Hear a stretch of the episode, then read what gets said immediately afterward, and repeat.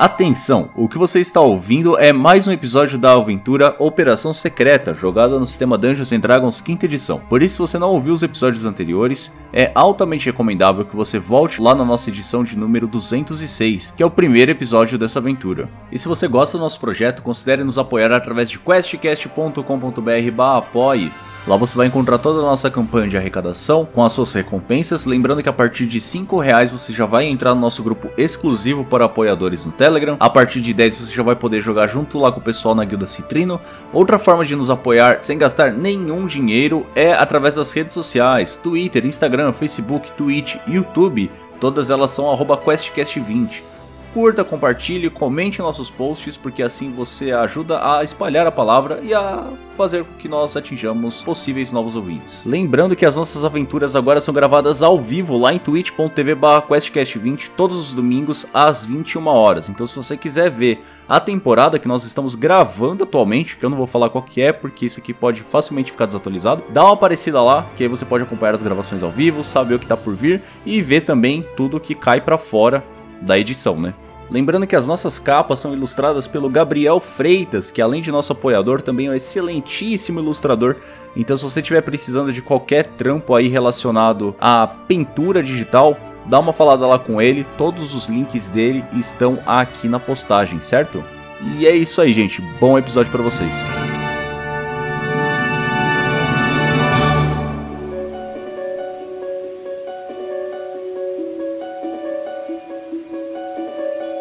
Valete, Dobru e Orux enfrentaram um oponente extremamente poderoso, que supostamente assassinou um agente secreto dos Azórios e destruiu evidências sobre o culto. Ele era a inspiração dos pesadelos, a Shiok. Depois de uma série de intricadas batalhas e dias sem descanso, o grupo parece finalmente encontrar as últimas pistas necessárias para entender a expansão do culto, com a ajuda da perspicaz elfa do Selesnia, Elina. Oi, pessoal, tudo bom? Aqui é a Isa e nós estamos começando o último episódio da segunda temporada de Ravnica Operações Secretas. Olá, senhoras e senhores, aqui é o Dresler jogando com o Dobrum, Bárbaro Gru, Loxodonte, que tá bem triste. E eu preciso pensar no que, que eu faço com esse personagem agora, porque ele tá muito abalado. Saudações, madames e madamos. Aqui é o Lobs. E por mais que tenha visto alguns pesadelos aí, nada que Rakdos não tenha mostrado antes, não é mesmo? Então por aqui tá tudo bem, tudo tranquilo, seguimos em frente como se fosse uma, uma terça-feira normal. eu falo, eu chamo isso de terça-feira. Mas hoje é domingo. Mas é lá em Ravnica, é outro fuso. Ah, boa. Oi pessoal, aqui é Rita Isaka, estou jogando com Orux, Alquimista level 9, e Vamos ver se a Elfa me perdoa por ter queimado ela, tadinha. Desculpa. E aí, galera, aqui quem fala é o Bruno, tô jogando com o Norfir, o Simic, e se der ruim hoje, a culpa não é minha. Olha. Vocês notaram uma pessoa a mais aí? Estou ouvindo Ouvintes. coisas tensas aqui, não é mesmo? Não, tô falando pro povo reparar que nós temos aí o nosso convidado especial, integrante do QuestCast, aqui de volta para o nosso último episódio. Que, dado o título, você já deve imaginar como termina, mas o importante é o como, né? Uhum. Não é o, o que. Então. a culpa não é minha. Se der ruim, a culpa não é minha. Olha lá, olha lá. A frase de início dele foi que a culpa era dele. Não dá pra culpar a ele. A meu ver, a culpa é dele ele coloca em quem ele quiser. Exato.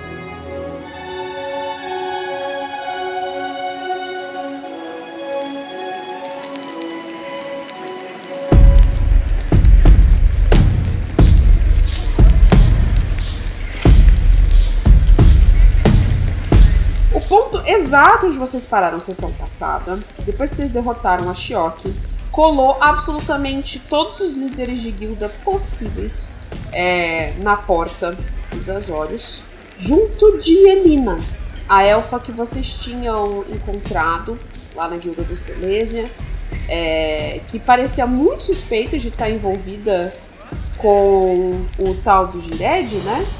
O, o agente do culto que estava lá. É, e vocês acabaram descobrindo que não era bem assim. E agora ela chegou falando umas paradas que talvez seja assim ou não, ainda não sabemos.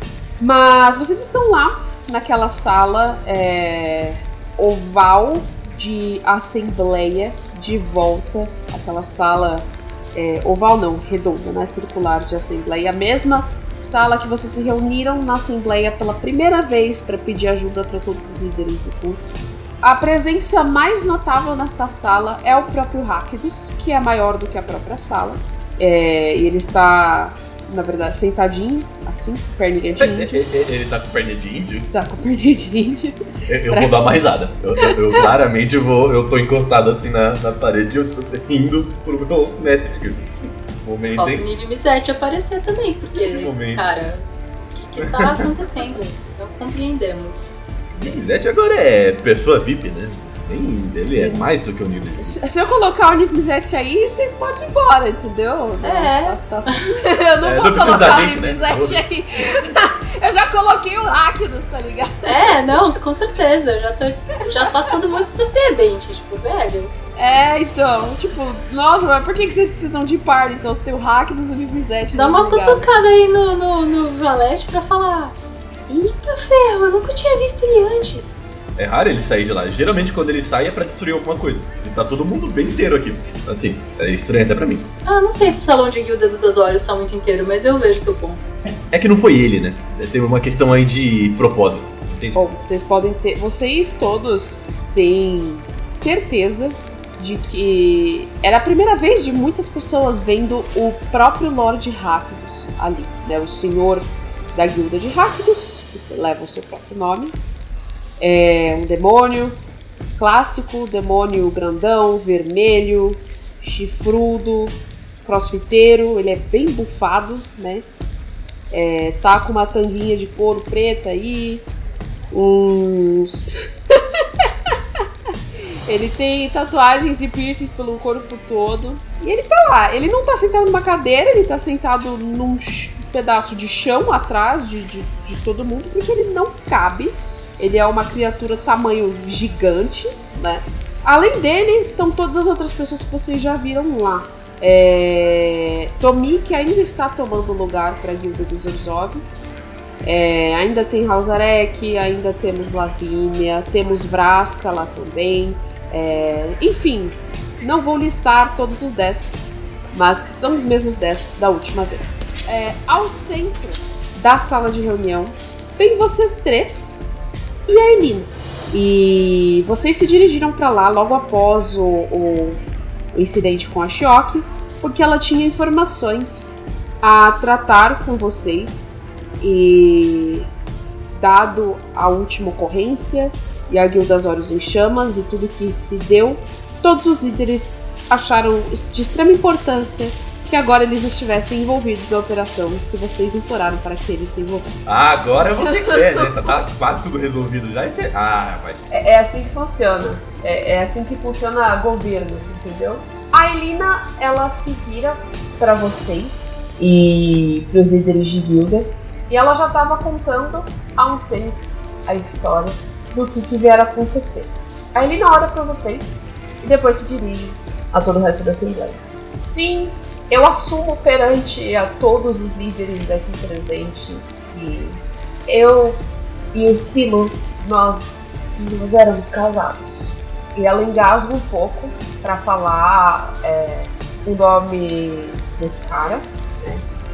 Que, como ela já tinha dito para vocês antes, é o cara que foi morto na última batalha de vocês, o agente Azorius, que aparentemente tinha descoberto algumas coisas, o Ashok conseguiu é, armar para que ele fosse morto.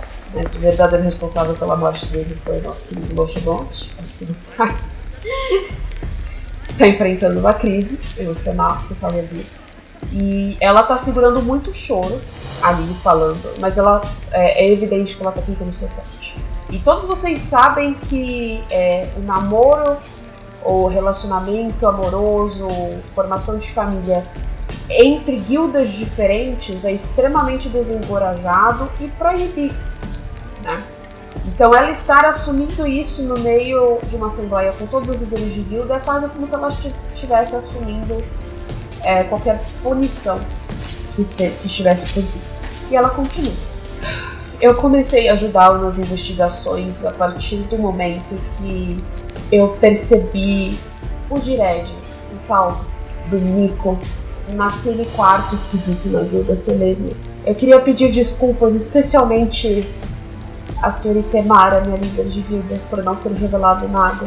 Mas eu queria pedir a compreensão de todos, dadas as circunstâncias de como eu consegui as informações, já que éramos eu e meu romance proibido trabalhando juntos. Ela seca uma lágrima assim e ela tá extremamente nervosa, com raiva, mais do que triste. Eu vou revelar tudo o que nós descobrimos do culto até então, provavelmente o motivo da morte do Silo foi porque ele descobriu a localização do QG principal do culto, o lugar onde eles estão, onde eles vão fazer o próximo ritual. E ela olha para vocês três assim, já, tipo. E vocês escutam um bochicho geral de todos os líderes, menos do Rato, porque o Rato não consegue bochichar, é meio... Eu queria só falar aqui é, Elina, que considerando que as pessoas do culto, tem várias delas que possuem. É, eles são shapeshifters, né? Eles conseguem mudar de forma. Não confiar nas pessoas é uma coisa normal quando você está lidando com eles. É, nós mesmos temos alguns códigos para lidar com alguns líderes de guilda que a gente vê com mais frequência para garantir que é a pessoa com quem a gente está falando. Então, compreensível isso. Eu só não sei como é que descobriram que você e o seu marido estavam descobrindo essas coisas. E eu também não sei quem que foi o brother que a gente enfrentou na outra sala lá. Era um, um Planinauta, um Planeswalker com chifres sem metade da cara, meio feito de sombras e pesadelos. O nome dele é Shioki. E nisso parece que só o Hausarek na sala meio que faz um. E, e, ele seria um ótimo Rakdos, porque ele era um mestre em conduzir pensamentos ruins. O Rakdos puxa um celular, começa a fazer umas ligações.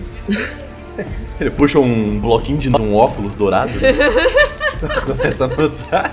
É uma pasta catálogo assim, tá ligado? Começa a virar uns arquivos. Assim. Não. É, aparentemente o Rosarek reconhece o nome, né? E a Elina continua. Uh, bom, Silo acabou sendo pego.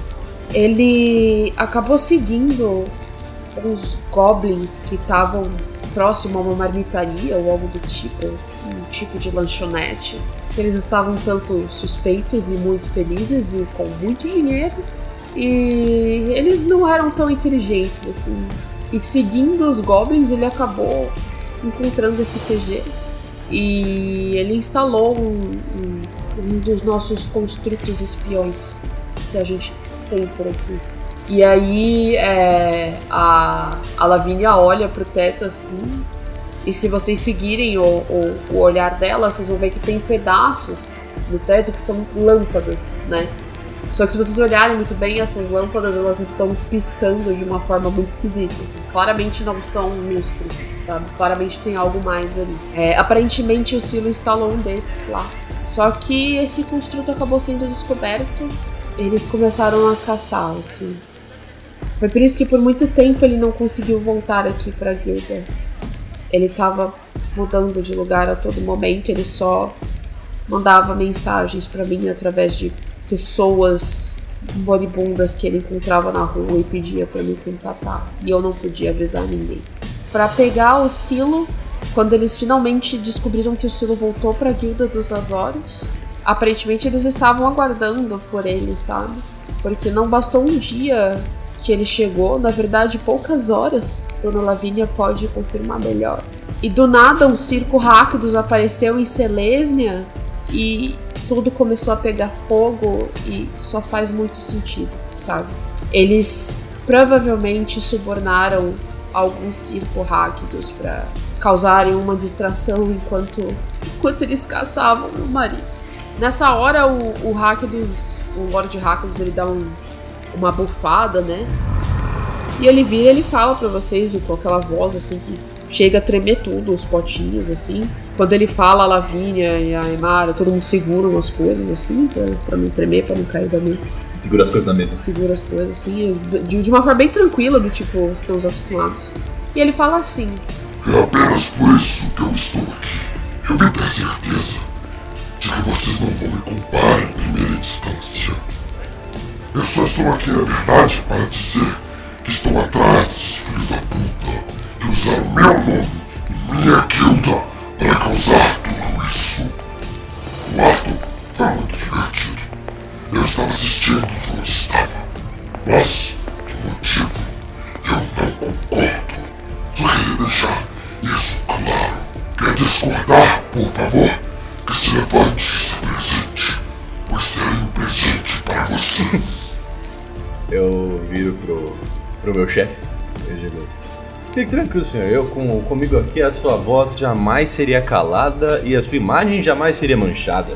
Fique muito bem tranquilo, mas o que mais, na verdade, me, me acalenta e me deixa um pouco feliz, por mais que as coisas que aconteceram foi bastante triste, meus pêsames da senhorita, é que a gente sabe aonde é o, o local do último sacrifício, o rito do último lugar. Então, basta que nós levantas, levantássemos as nossas muito competentes bundas dessa cadeira onde estamos agora e vamos até lá, não é mesmo? Todos nós muito poderosos aqui.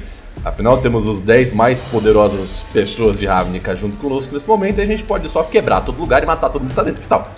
Não? Me parece bom. O pequeno tem razão. As coisas só chegaram nesse ponto porque vocês foram omissos desde o começo dessa operação. O, o Rakdos levanta a mão assim e faz: Gips, não tava aqui. e ele recosta assim na, na parede. A Elina vira e fala: Mas não é só isso. Vocês precisam entender a proporção que o culto tomou desde a última vez em que vocês impediram o ritual.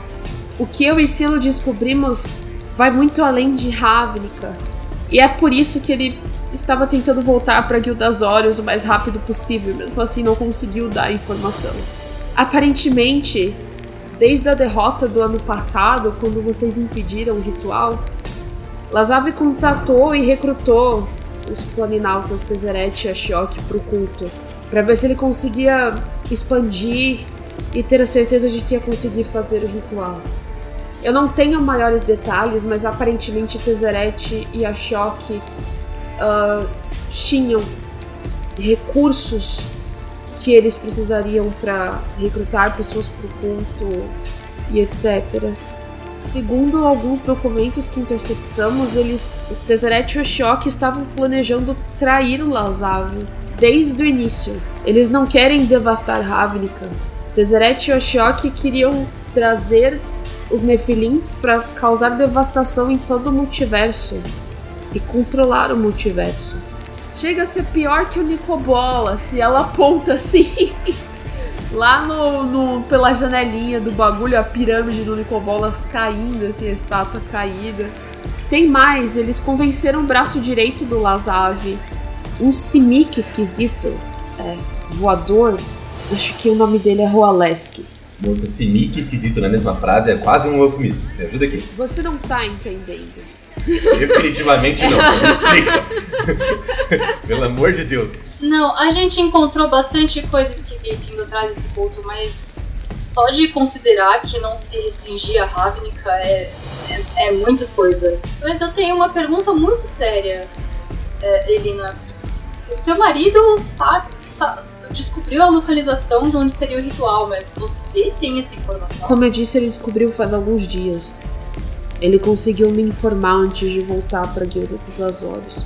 Não é um lugar muito escondido, não. Na verdade, é bem óbvio. Talvez seja por isso que ninguém pensou em procurar por lá. E ela ri assim, só que ela ri com, com o olho esbugalhado, assim. Ela parece estar tá bem loucona, sabe? Ela parece estar tá muito no ácido menino. Mas é, é muito mais os, o mix de sentimentos, de recente tortura, o marido dela morto, ter participado de uma luta com o Planalto recente. Que acabaram descaralhando aí os miolos da, da coitadinha. Bom, o plano desses planinautas é ressuscitar todos os nefilins no corpo de um ser só. Um corpo que esteja fisicamente preparado para receber esse poder e que também possa ser controlado por eles. Foi por isso que eles sequestraram a Aurélia. Eles precisavam de sangue de anjo como componente de uma magia que ia permitir que eles controlassem o receptáculo dos nefilins, para que eles pudessem ter controle da máquina de devastação de multiversos. E eles conseguiram retirar todo o sangue que eles precisavam de Aurélia, vocês conseguiram resgatá-la. E aí vocês reparam que a Aurélia tava lá. A Aurélia está lá na Assembleia. Acordadíssima. Ô, louco, ela tava embora. Ela estava embora. Eu vou olhar pra ela e ficar tipo. Você queria que essa informação aí vazasse? A gente deixou na, na surdina aí, só os boros sabiam, cara. Eu vou olhar na direção da Aurélia e vou dar uma piscadinha. A Aurélia lá com faixas, muleta, completamente esquelética, tipo, anêmica, cansada, tá ligado? O cara manda uma piscadela. Mandei uma piscadela. Não, eu imaginei que ela ia jamais demonstrar fraqueza. Ela tava fingindo que, que não, tá tudo bem. Oxe, não aconteceu nada comigo. Ela não tá, tipo. Isso aqui agora é flash. Ela não está escorada, nem chorando, nem nada do tipo. Mas não dá pra esconder que ela perdeu pelo menos 20 quilos nos, nos últimos dois dias, tá ligado? Um negócio absurdo desse, sabe? Tadinha, tá fininha. O brilho celestial que ela tinha, inclusive, tá meio apagado, sabe? Então, não é uma coisa que não dá pra reparar. Por mais que ela estivesse tentando manter a, manter a pose o máximo possível, sabe? Ah, sim, faz sentido agora porque sequestraram a Aurélia. Então você sabe quem é o pretendente de é, receptáculo? Ela olha pra baixo, ela olha pra todos vocês assim, e ela bem soturna, ela responde. O receptáculo que tá sendo preparado pra receber todos os nefilins é aquele amigo de vocês, o Norfir. Eita, pai. Putz, cara. O duplo traidor. Que sempre esteve do nosso lado, mas não estava até que ele estava. É, você perdeu saber. Eu. Então. Eu posso dizer que é só mais motivo pra gente ir rápido até esse momento, até esse lugar, todo esse time maravilhoso que estamos aqui reunidos hoje? Então, não? Sim? Vamos? É só, é só chegar. É só ir. Vambora. Não, pera, eu tenho uma dúvida também. Vai que ela sabe responder. Da última vez a gente destruiu as leylines que estavam indo pras máquinas, mas a gente ainda não sabe se essa é a melhor forma de lidar com esses rituais. Eu não sei responder isso. Orux, me perdoa. Então a gente vai com o martelo que explode, não se preocupe. A gente vai impedir esse culto aí, que é o nosso, nosso objetivo já faz. A gente tá um ano tentando, tá? Por favor. Você mesma deve saber, não é tarefa fácil. Só cuidem do Norfir. Ele aparentemente está há um ano. Há um ano. Sendo experimentado e mutacionado no laboratório secreto Sinic. Aparentemente ele foi um dos primeiros cobaias do projeto Guardião anos atrás, e é por isso que ele tinha os aspectos genéticos necessários para receber para ser o receptáculo dos, dos Nefilins e um monte de outra baboseira que eu não entendi, mas que o Silo saberia explicar perfeitamente para vocês. É... Enfim, o QG, ele O, o, o guild leader do Simic é, o- é o Vanitar, certo? atualmente é a Vanifar ou a Zegana? Eu acho que é a Vanifar. É a É a Vanifar. Vanipara, é a Vanipara. Tá bom. Então tá aqui a Vanifar. Eu vou olhar pra Vanifar e ficar tipo: olha, esse projeto Guardião aí é muito suspeito. Quando a gente passou lá pelo, pelo, pelo Guild Hall, foi muito esquisito. Então você, por favor, dê uma olhada nisso, porque a gente tem coisa pra resolver. Então, é a informação então última que a gente precisa pra fazer essa invasão linda e maravilhosa e salvar o nosso amigo. Aonde que é isso, Irina? Ah, quando você fala isso, a Vanifar ela se levanta e ela começa a falar um monte de baboseira tipo, que o projeto Guardião. E ela começa a discutir, e aí quem tá do lado dela é o Hazarek, o Hazarek já vira assim, cara. E eles começam a discutir entre si, tá ligado? E aí, é, só que tem metade da sala não tá prestando atenção neles e o- a outra metade tá só tentando fazer ela calar a boca, porque de fato ela provavelmente não tinha muitos apoiadores do projeto Guardião, de fato. Quando a gente passou por lá, o projeto Guardião foi muito suspeito. Era tipo uma pessoinha com dentes em volta.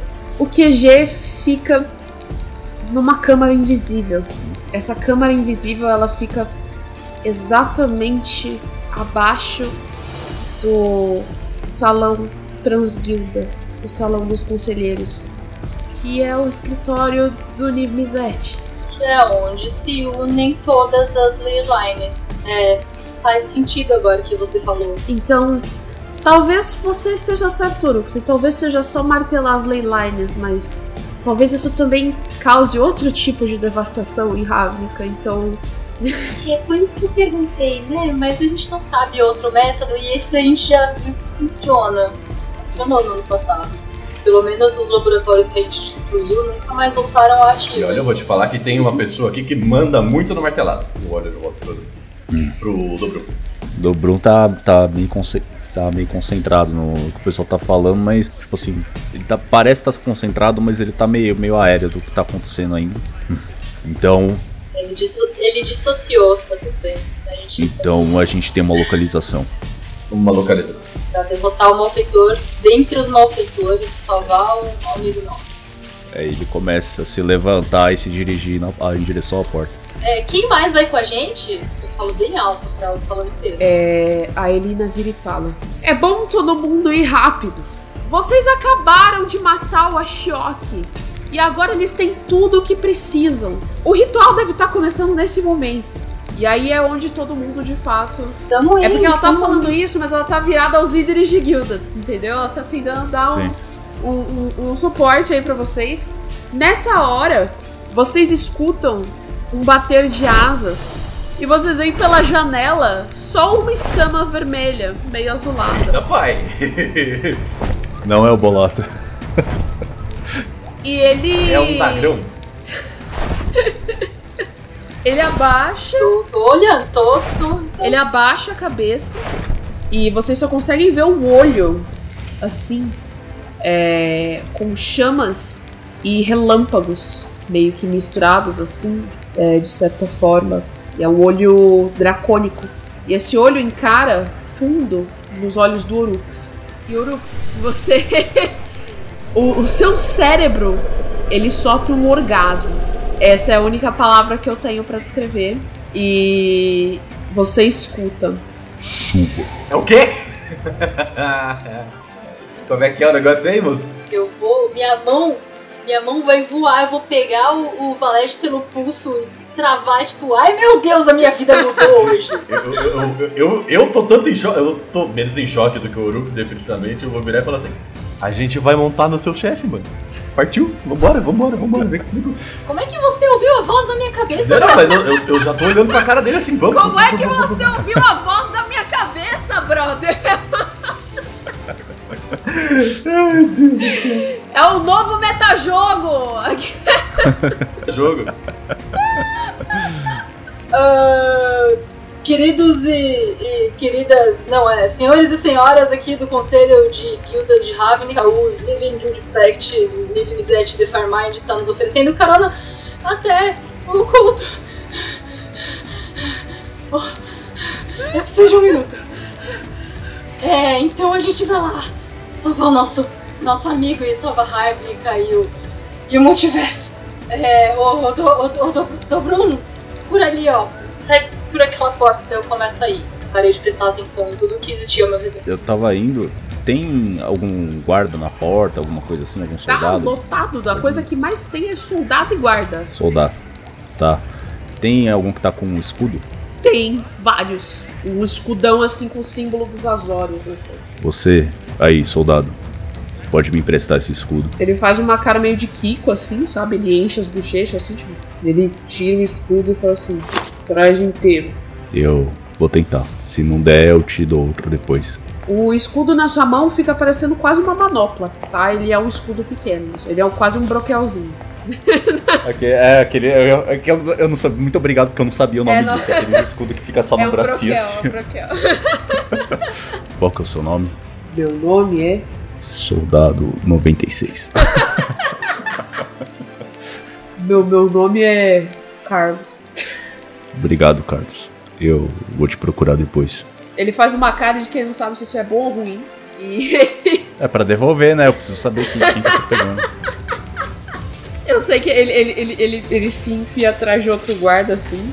E fica lá com aquela cara de Kiko. Com as bochechas cheias. Nisso, conforme vocês se viram pra ir, vocês veem que todos os líderes do conselho estão de pé e eles estão, de, de certa forma, é, prestando muito respeito, né? Ao olho na janela. O Rakdos levantou pra isso. Então, o Rakdos, No momento em que, você, que vocês começam a ir em direção ao Nirmizete, o Rakdos ele fica de pé. Nisso a cabeça dele quebra o teto, né? Faz um. Ele quebra a sala e ele vai andando, né? E quebrando o chão. Fazer uma pequena observação sobre o Guild Hall aqui. Eu imagino que essa sala, o objetivo dela seja fazer esse tipo de conselho, né? Eles não pensaram na arquitetura para conseguir receber as pessoas, cujo objetivo é receber essas pessoas. Não! Porque o Rakdos não sai, entendeu? Ele manda. É, é, como é que fala? Diplomatas no lugar. Sim, sim, sim. Porta-vozes.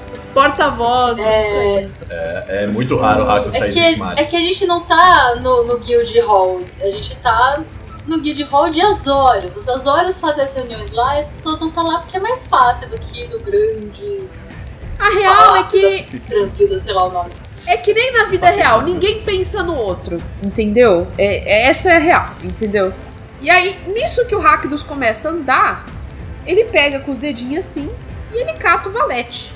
Pelo, pelo colarinho assim. E ele coloca o valete no cangote. Mas ele não deixa o valete subir no nível zero. Nossa, eu tô em chamas, né? Se eu tô no cangote dele, eu tô literalmente pegando fogo. Cangote do demônio! É Você isso. é a mochila do mochila. Eu sou o mochila do mochila de criança. É isso, esse, esse sou eu. É, e Do conforme... cangote do demônio, na verdade, seria uma ótima música de metal, né? Ele, Cangote do demônio. ele é aque- aquele, a- aqueles agarradinhos de pelúcia que você põe na alça da, da mochila, assim. Né? Um coalinho. Eu, conforme ele, ele me coloca ali, eu pergunto pra ele, você, quer música pra viagem? Eu posso cantar. Eu, sou, eu posso ser um CD player. Cara, eu chego perto do nível Mizete, a primeira coisa que eu faço é me prostrar no chão em reverência. E aí eu levanto porque eu tenho noção de que a gente tá com tempo limitado. Mas eu fui andando pra lá também. Não, mentira, isso é metajogo. Eu queria saber se algum dos outros líderes vai querer ir também. Ou se só o Rakdos se propõe. Bom, vocês não têm muito tempo de ver se os outros líderes foram ou não, porque vocês começam a ver uma grande comoção, então todos eles começam a se mexer. Só vocês não sabem quais deles vão, quais deles não vão. E nisso, vocês pulam pela janela, você dobrou um Yorux, né? O valete já está no cangote do, do, do cramunhão. No momento que vocês tocam no, nas escamas do Nivizete, Dresser, você se sente muito inteligente. Você sente como se você pudesse curar o câncer. Se câncer existisse no médico. Não sei. Talvez Informações que não sabemos! Você sente como se você pudesse resolver todos os sudokus do mundo. Você tem vontade de resolver problemas matemáticos. Você tem vontade de inventar coisas. E o Filipinho ele sai debaixo da sua orelha, ele tá com o olho arregalado. E você vê ele fazendo vários números na mão. E, e ele olha pra você e, e- e ele vira e fala pra você: Dobrum, eu acho que eu sei falar agora. Filipinho. Filipinho é o meu nome, foi você que deu. Nossa, eu não sei nem como reagir a isso. E ele começa a fazer vários símbolos com a mão. Ele manda o joinha, ele manda o hang loose, ele manda o símbolo do metal, ele manda o símbolo da paz, ele faz o coração coreano.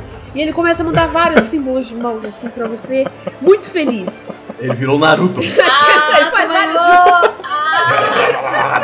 Dá a cabeçada nele. O Orux, por outro lado, o Orux ele já sentia assim naturalmente, por ele ser o Izete. Então o que o Orux sente, na verdade, quando ele encosta nas escamas do Mente de Fogo, é como se ele tivesse alcançado a transcendência. né? É como se ele tivesse encontrado todas as respostas de todos os problemas que ele já teve em, em suas invenções, em suas criações. E Orux, você sente assim um- um- uma ansiedade de pegar e começar a escrever as coisas. Você começa a lembrar de todas as invenções, de todos os projetos que você tem parado. Naquele momento você tem a solução para tudo, você tem todas as respostas. Você sabe de tudo que você precisa. acabar minha tese. Acabou. Finalmente. Porra. Nesse ano tá, saí, fiquei na correria, tive que parar aí no final. E você também se encontra com um- uma conquista mental de ser uma das poucas pessoas na sua guilda que encostou no seu líder de guilda, no seu ex-líder de guilda, Nivizete. Bragging rights. Você sabe o que é ter encostado na mente de fogo. Enquanto isso, o Valete está lá no cangotinho do, do Rakdos e ele se sente muito quente. E é isso. Ui! Que delícia. Sexy and I know it. Exatamente. Só tá quentinho. Tá, tá, tá quente. É isso aí. Você sente só uma vontade enorme, enorme de brincar com fogo. Você sente uma vontade enorme de dar risada, de se divertir. Mas na real, isso é só você e a sua personalidade mesmo. E a alegria Normal. que você tá sentindo. Nada de diferente até o momento. Nada de diferente. Você só tá eufórico. Não é o efeito. Eu só Você só está eufórico Mano. por estar montado no chefinho. Mas isso não é efeito das escamas do. Das É a escamas vitória da Eu classe tô operária. montado no capeta e nem é o clipe do Lil Nas X, eu tô muito feliz.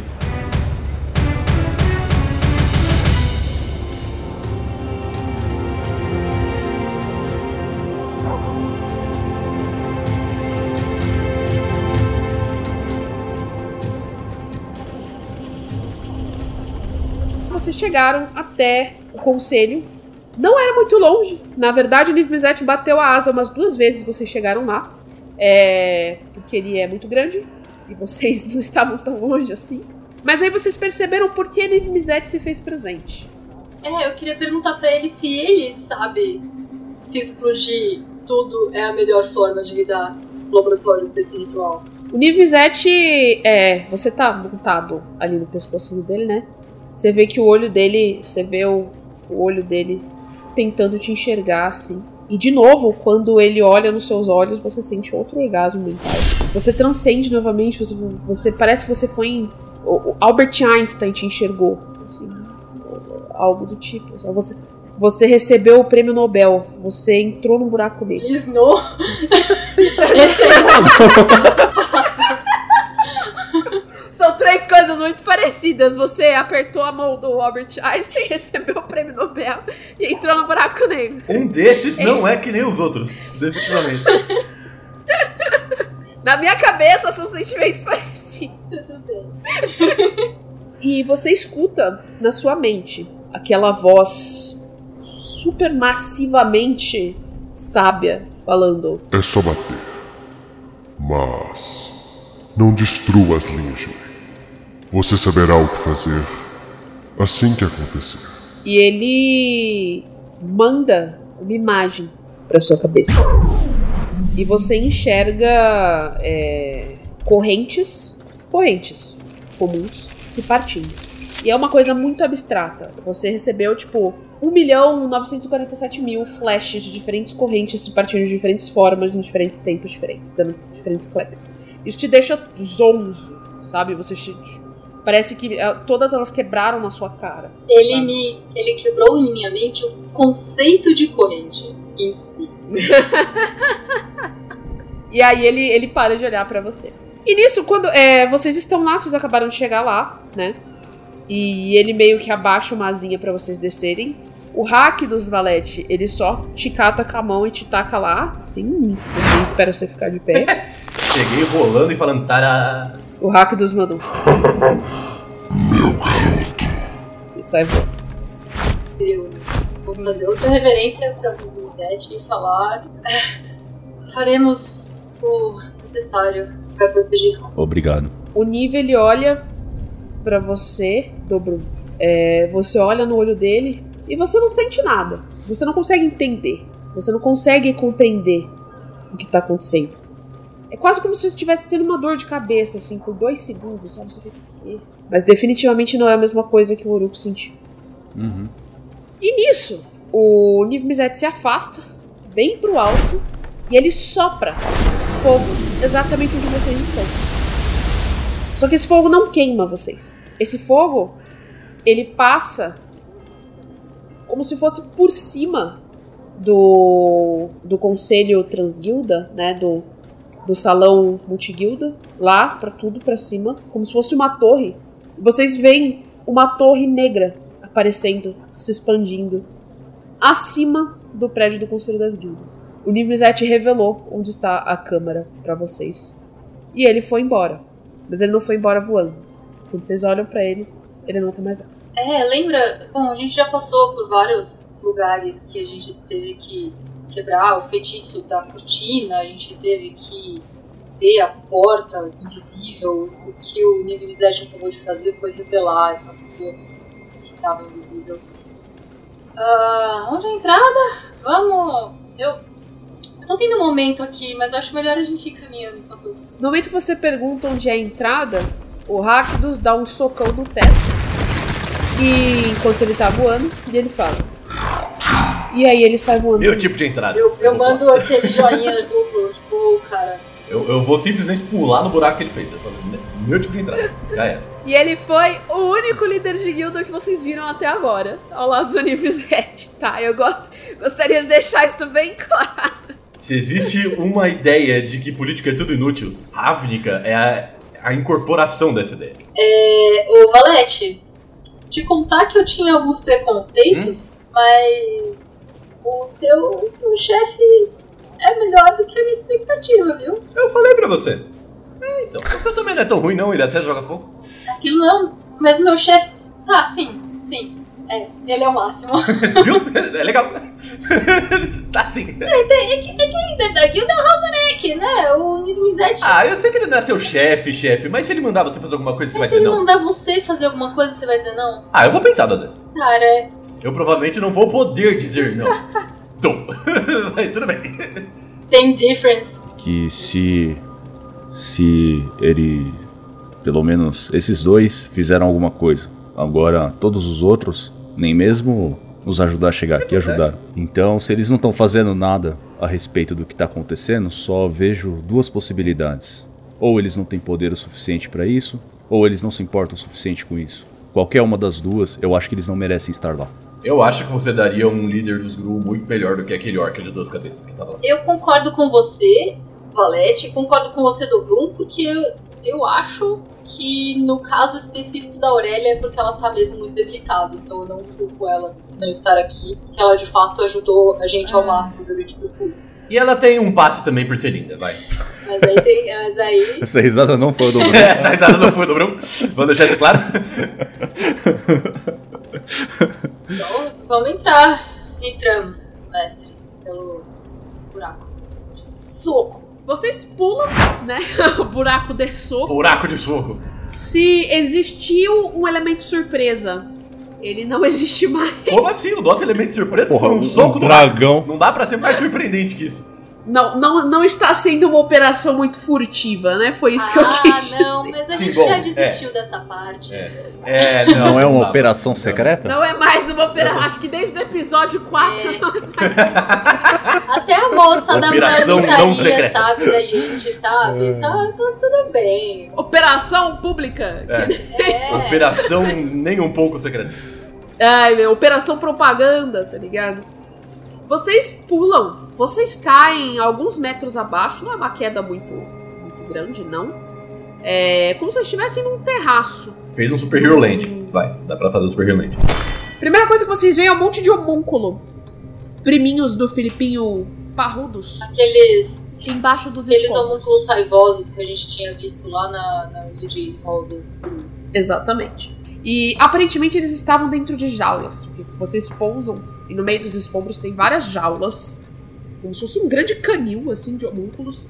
E eles estão todos esmagados entre os, estro... dentro os, os escrom... escombros. Escombros. Isso. Aí, Alguns estão vivos, vocês conseguem ver uns bracinhos se mexendo, assim. O Felipinho tá gritando. É. Dobrum. E aparentemente ele tá falando alguma coisa como se ele soubesse falar. Mas você não entende mais o que ele tá falando. Eu acho que passou, Filipinho. Mas a gente ainda pode se comunicar. Ele tá tentando. E, e, e tá soando até diferente a voz que ele tá fazendo, porque ele tá tentando usar algum dialeto, parece. Ele não tá só tentando fazer grunhidos, né? É o, é o Orb aprendendo a falar em formato de lobo. Eu quero ver se as gaiolas, as jaulas que tem os homúnculos, parecem com as jaulas que a gente salvou sete espadas da outra aventura. Elas são bem semelhantes. São gaiolas que você acha assim numa feira na Rua do Estanho por 1,99, assim. Naquela sala só tem uma portinha com uma escada que vai descendo. A grande torre, né? A grande torre negra. New Gaiman me perdoa, mas é uma torre e ela é negra. Não, não, esse aí é do. Stephen É, King. Não é do New Game, é do é. Stephen King. Isso. Stephen King. Pô, é, é isso aí. é. Aí é, é o único lugar que vocês têm pra ir. Vocês vão descendo. Sim. Pra cima não tem nada. Pra cima é o céu. Pra cima é só o buraco do rato. Ah, ah, Vocês estão numa torre. Vamos descendo. vocês, pousaram bem em cima, assim, sabe? então a gente desce. Eu vou fazer um cantrip de luzinhas, só pra gente enxergar o que tá acontecendo. E meu cantrip de luzinhas é tipo pegar um potinho, soprar dentro, chacoalhar e ele brilhou. Ele é tipo É. aquele negocinho que você Aquela quebra. luz química, né? É, é as pulseirinhas de festa. Pulseirinha de rave dos anos 2000. Vocês vão descendo pela escada é, e eu quero que vocês façam um teste de percepção. Todo mundo. Percepção. Viu? Com minha luzinha a gente faz esse teste sem Pelo ser menos não com... foi passiva dessa vez, que a minha percepção é sempre zero. Não, então. É, mas pelo menos não foi com desvantagem, porque a gente Na verdade, tá com a luzinha, vocês podem fazer com vantagem, na verdade. É verdade. E Não é nem pra, por, por não ser questão de desvantagem, é só porque vai ter. Vocês estão num corredor muito estreito. E a sua luz ela vai gerar sombra. olha, um 20 sujo. 22, é, eu fico com 22. Um 17, ó. Aff, Caralho. vocês estão muito perceptivos. Bom, é. Orux e Dobrun. Vocês conseguem perceber que pelo menos uns 15 degraus abaixo está subindo uma horda de passinhos. É, Valete, você consegue entender que está subindo uma horda de passinhos, só que não com a precisão de distância que o Orux e o Dobrun conseguem discernir. Eu consigo perceber se tá subindo na nossa direção. Só tem uma escada. E ok. Vocês estão. Não, não, tem- ok, É, não tem- Tem, tem pra cima e pra baixo. A gente tá Eles estão subindo. Não, não, não, não é uma escada. Não, tem duas mãos de escada, entendeu? É uma escada e aí é. Seja o que Deus quiser, entendeu? An- Antes da gente continuar e fazer qualquer coisa só pra pensar. Da última sessão, que a gente quase morreu diversas vezes, pra essa, a gente descansou? Sim, vocês uparam, É verdade. vocês Ok. resetaram tudo. Então, Ok. se- atualizem os PVs, zerem as utilizações de magia. Já façam isso agora, tá? Se vocês ainda não fizeram.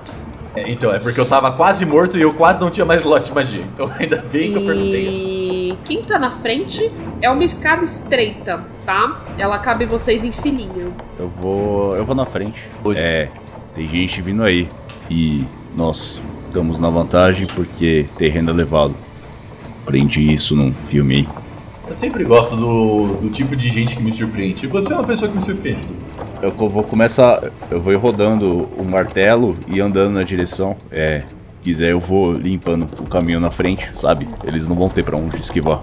Eu quero preparar um potinho e eu vou dar. Eu vou preparar um Featherfall aí pra qualquer coisa. Eu tô por último na fila. Justo. Justíssimo. É isso aí. Bom, é...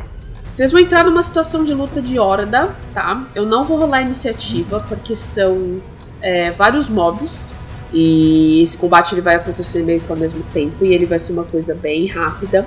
Eu vou pedir pra todos vocês rolarem o ataque de vocês agora, tá bom?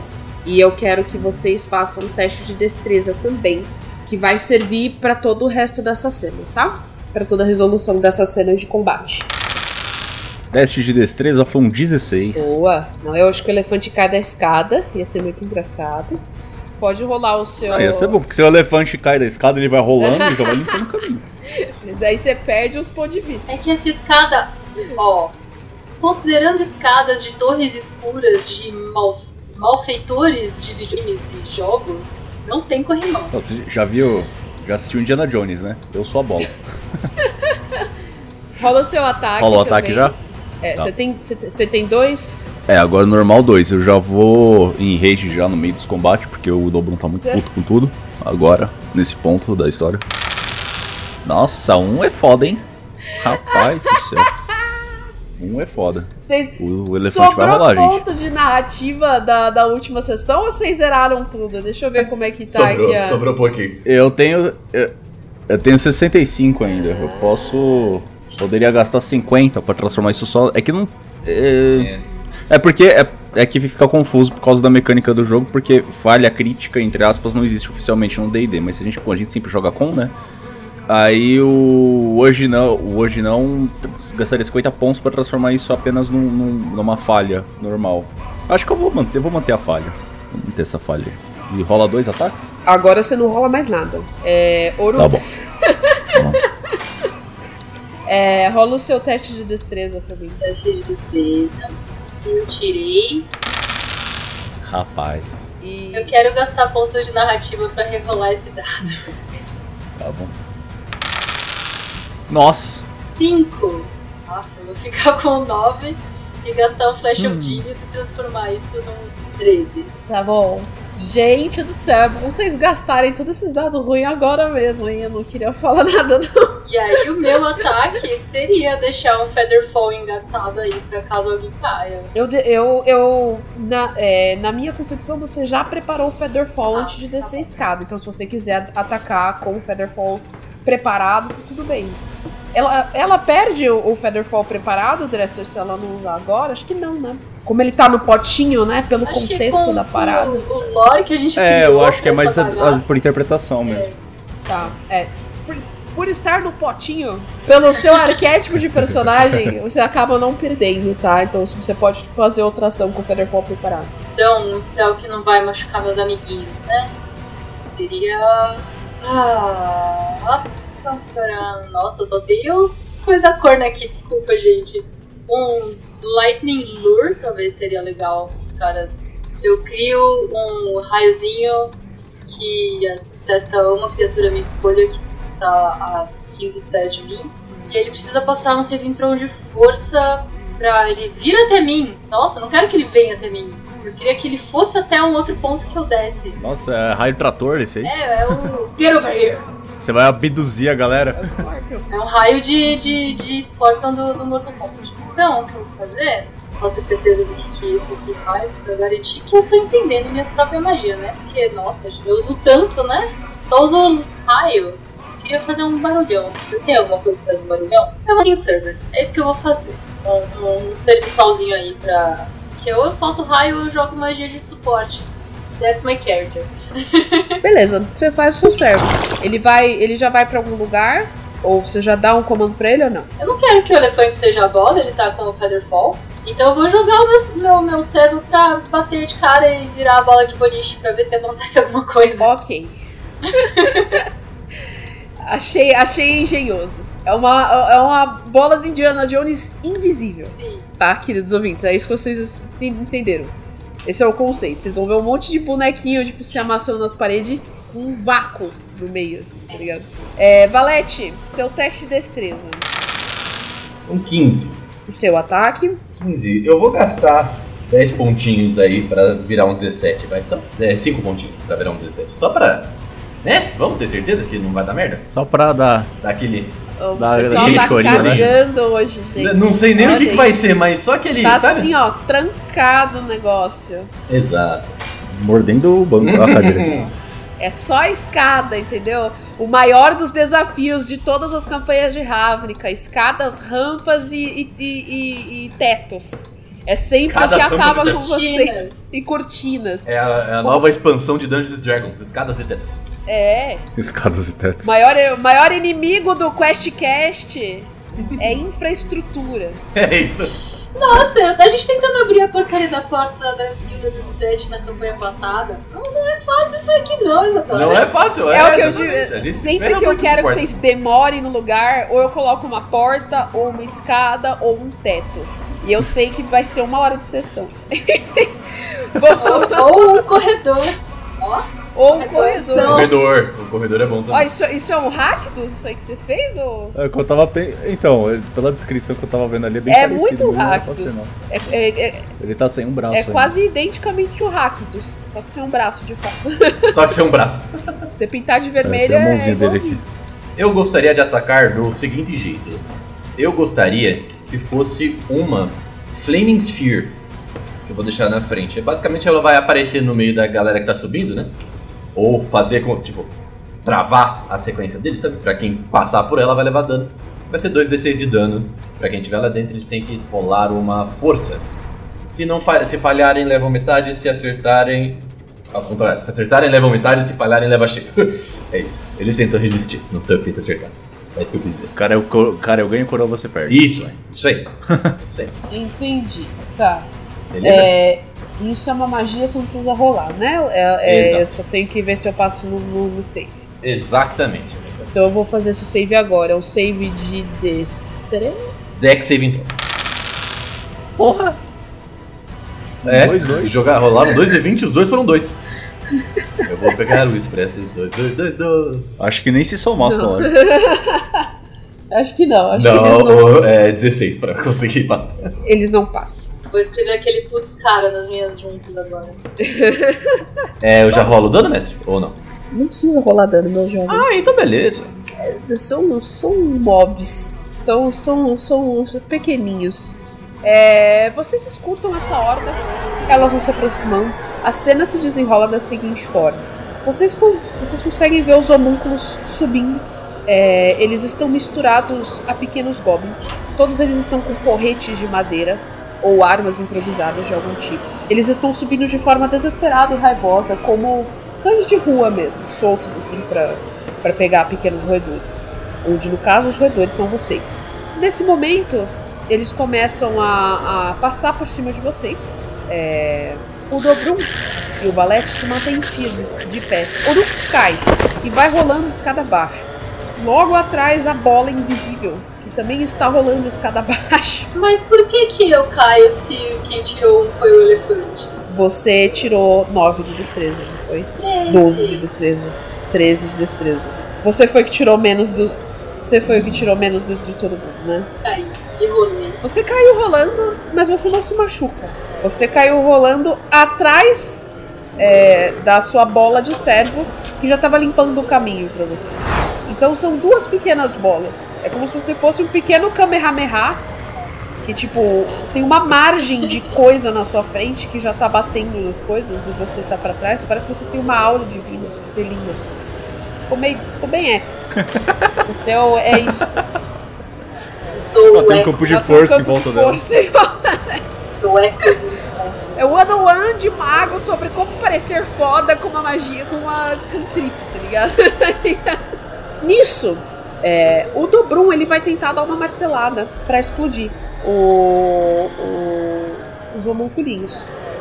Ele dá essa martelada direto no chão. O chão explode. Você e o Valete tomam 5 de dano. Eu estou sendo bem generosa. Senão eu faria o, o, o rolar os dados do, do martelo explosivo dele Tá em rolado, cima de mano. vocês dois. Eu não vou fazer isso. Vocês tomam 5 de dano e vocês caem na sala de baixo. Junto com uma horda de homunculinhos já mortos. Depois do Valete ter rolado uma bola de fogo que tá correndo exatamente atrás do Horus.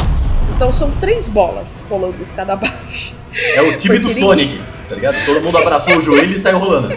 Apertou pra baixo, segurou, ficou apertando o A. Exatamente. Então, assim, nós temos o Orux com o fake campo de força feito por um servo invisível, com o rabo de bola de fogo. O calor tá de matar e vai enterrar Vai ser minha areia. praiada barra. Uma moda eu vou lançar. Vai me enterrar na areia. E vocês vão tudo atolar. É isso aí. Esse é o funk do Valete de hoje. Ai meu Deus. Cadê o vou Juliette? Até hoje não foi adquirido.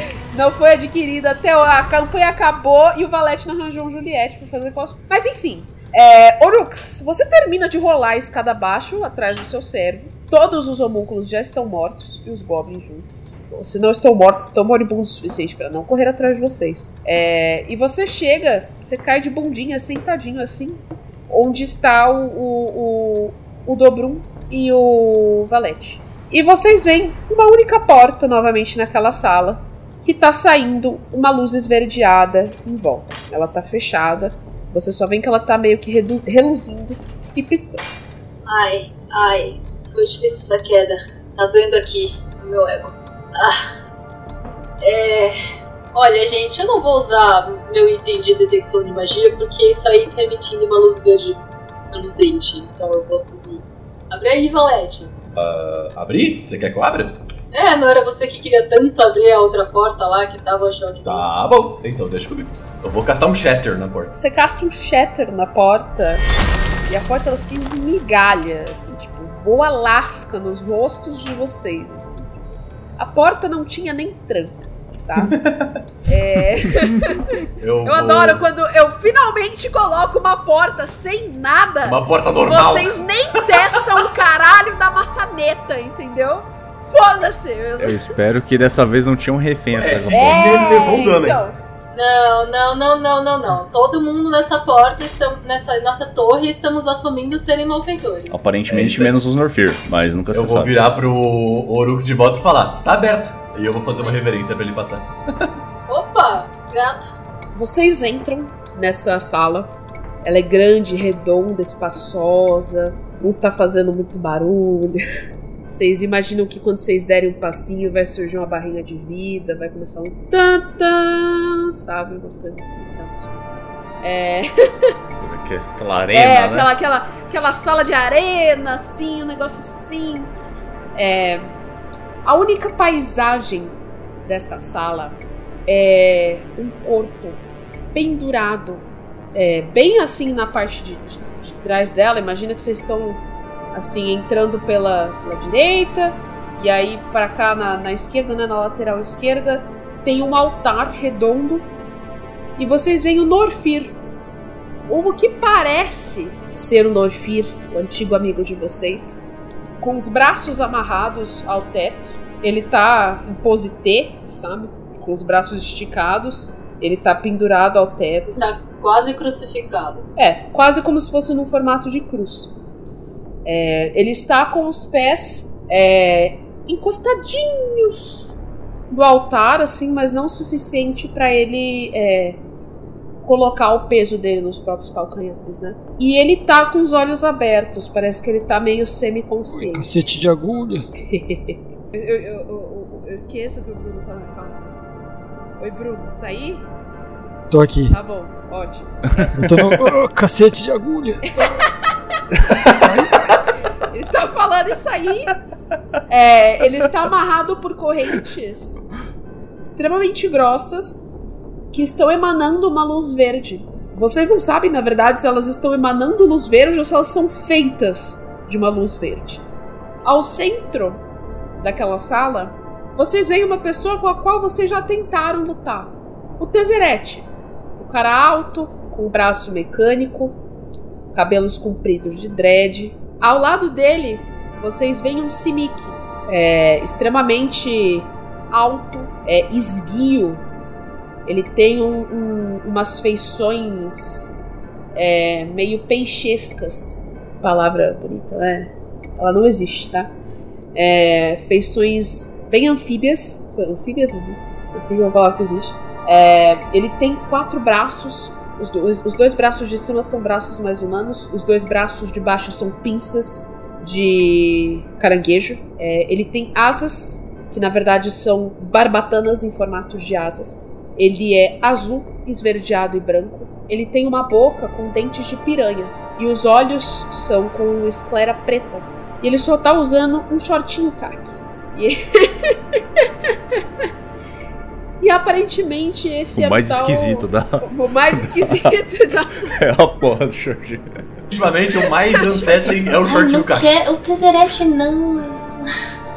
E vocês veem o. o- só terminando. É, esse anfíbio, Simic, que está ao lado de Tezeret. Vocês assumem que é o tal do Roalesk, que seria o braço direito do Lazaro. É, quem que foi que viu a figura na árvore lá quando vocês estavam lutando com, com a Nikia? Foi o Valete ou foi o Orux? Eu sei que o Dobrum foi. Foi o Valete. Valete, você reconhece que era esse cara que você tinha visto. Orux, você viu esse cara em outra situação. E Dobrum, não lembro se você chegou a ver ele, mas ele estava presente em todas as, as, as boss fights que vocês tiveram. E ele sempre era o cara que sumia. E agora, chegando perto de vocês, vocês percebem que era ele. O anfíbio Vou voador. apontar pra ele e falar: Ah lá o Fujão! O rapaz que tava na treta do, do, do Dobrum. Não, não, não. Antes, antes disso, é, é, é, é difícil colocar em palavras. Mas, o, o Dobrum, se você puder acertar o seu martelo naquelas correntes, eu sinto que isso é importante. Norfir, você tá acordado? Oh, oh, oh. Sim, A gente vai tirar daí, cara. por favor. O... Essas correntes, Assim, é, o, o raio da explosão nessas correntes aí pegaria o Norfir? Sim. Ou dá pra jogar assim mais no cantinho, assim, pra pegar assim, bem bem da berolinha, sabe? Tipo, Não, não dá. A sala não é Ah, tão grande. Ok, droga. tudo bem. Eu acho que não vai dar, não. A última coisa que vocês veem na sala, que vocês reparam na sala, é o corpo do Lazave jazido na frente do altar, com a garganta cortada, jorrando sangue. E vocês percebem a faca na mão do Tezzeret. Eita! Uma faca bonita, reluzente. Mataram o Lazave! Ritualística, faca. Ih, tá, a alma tá na, na faca dele, perdeu, Valério. Como assim? Não, não, não, não, não. Eu, vou, eu puxei minha faca, eu tô indo pra cima. Não, brincadeira. Não, Roubou teu kill. fiz isso. Roubou teu kill. É, vocês reparam que o Norfir, ele tá bem mudado. Tem partes do Norfir tem pelo de onça. O Norfir agora tem um rabo de leão. Os tentáculos do Norfir são um de cada cor. É, só que de uma forma bem não arco-íris, de ser um de cada cor. Não é uma coisa Ele muito é- agradável. Ele é um acessório Gamer Rainbow. Norfir Razer. Norfir RGB! Norfir! Desculpa, Bruno! O, o cara já tá todo fudido, É. amarrado e a galera zoando ele ainda por cima. É muita Entrei sacanagem. só pra me foder. É É só isso. Só coitado, né? Ficou, ficou a campanha inteira fora pra chegar e ser o, o, o, o NPC gamer, tá ligado? Tadinho, não. Vocês veem que ele tá quase uma quimera. Assim, ele, ele sofreu mutações extremamente bizarras. É, tem algumas partes, alguns membros dele que estão mais bufados do que outros. Ele tem escamas num lugar, pelos em outro. É, ele tá com a pele com aspecto diferente em cada parte do corpo, as, as unhas estão mais compridas, são garras em alguns lugares. É como se fosse uma amálgama de animais diferentes. A única coisa que se preserva no Norfir, do jeito que vocês se lembram dele, é o rosto, é a feição. É a feição de, de justiça. É a feição de querer alguma coisa a mais. E Norfir, eu quero que você descreva pra mim e pra Party como foi o seu um ano sofrendo experimentos e mutações na mão de Momir Vig. Foi basicamente tortura após tortura. É, experimentos que não deram certos, experimentos que alguns deram certo, ou pelo menos deu certo pra eles, não pra mim. Muita dor, muita sensação de que tudo foi perdido, de que eu iria morrer, mas de repente você não morre. E a algum ponto você está implorando só pra morrer em paz, para que a tortura pare, até que você desmaia e tudo começa de novo. E com essa nota, eu quero que todos vocês rolem iniciativa. Inclusive você, Norfir. Eita. É. Você aí, ô desgraçado. Já despachamos seu amiguinho. Agora é sua vez. Então, temos aí a- as iniciativas coisadinhas. Então me resta uma pergunta. Meu servo invisível ainda existe? Sim. Legal, então eu vou deixar ele na porta. Ele dura por quanto tempo, Orux? É magia de concentração? Não tá dizendo que é de concentração, mas dura uma hora ou uma distância de 60 pés. Tá perfeito. Então ele tá vivão ainda e vai ficar vivo durante o combate todo, tá? Olha que smart move. Então, o que, que eu quero fazer? Começa que a gente explodiu a porta. Então, se a gente chegar até o, o os dois malfeitores podem tentar escapar. O Tezzeret não tem muito o que fazer, porque ele pode escapar de qualquer forma. Mas o Alesk, o Gabiru acabou de olhar ele, apontar pra ele e chamar ele de fujão. Então, o que, que o. Orux vai pensar? Putz, cara, eu não posso deixar esse cara fugir? A gente tem que acabar com esse culpa agora. Então eu vou deixar meu Unseen Servant na porta e vou castar um Glyph of, Glyph of Warding nele. Que é um spell que eu quero usar desde que eu coloquei ele na minha ficha. Que é um negócio longo e complicado, mas basicamente coisas malfeitores que se aproximam levam um pequeno dano. Tem um probleminha aí, ô Rita. Eu não posso fazer no meu Servant. Não, tempo de conjuração. Lê ali. Ah, é de uma hora. Então não dá pra fazer isso não. É uma alquimia que você tá fazendo ali, tá ligado? É, não, tá. Vou deixar o meu Unseen Servant na porta pra ele impedir pessoas de passarem. Ele é invisível, então tá, já tem aí uma ajuda. Então eu vou tentar.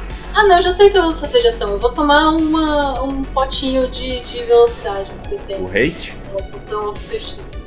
Potion of Sweetness. Potion of swiftness é, da- do meu Experimental Elixir. Ai, que massa. que eu fiz. Tipo, Você já na tá segunda sessão. gastando a sua ação pra fazer isso, né? Sim, gastei minha ação pra fazer isso e pra, sei lá, acho que bônus pra acomodar meu, meu servant pra ficar na porta.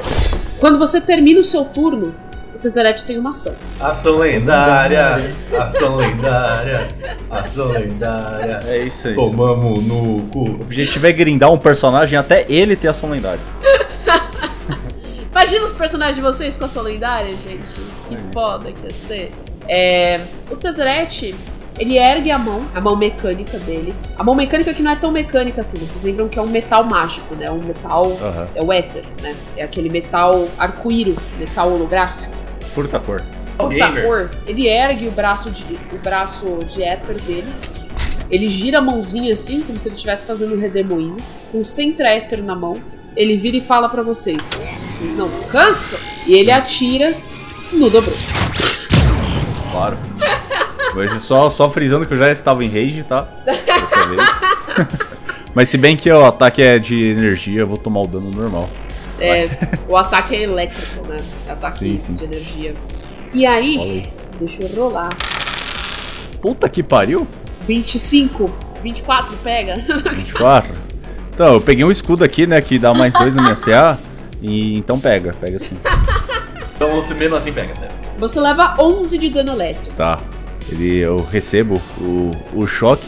E vocês veem que o Dobrun tá tentando se manter firme, assim, parecia que ele nem nem teve a contração do- dos músculos no choque e dando um passo pra frente, assim. Só que ainda não deu espaço porque não chegou o turno.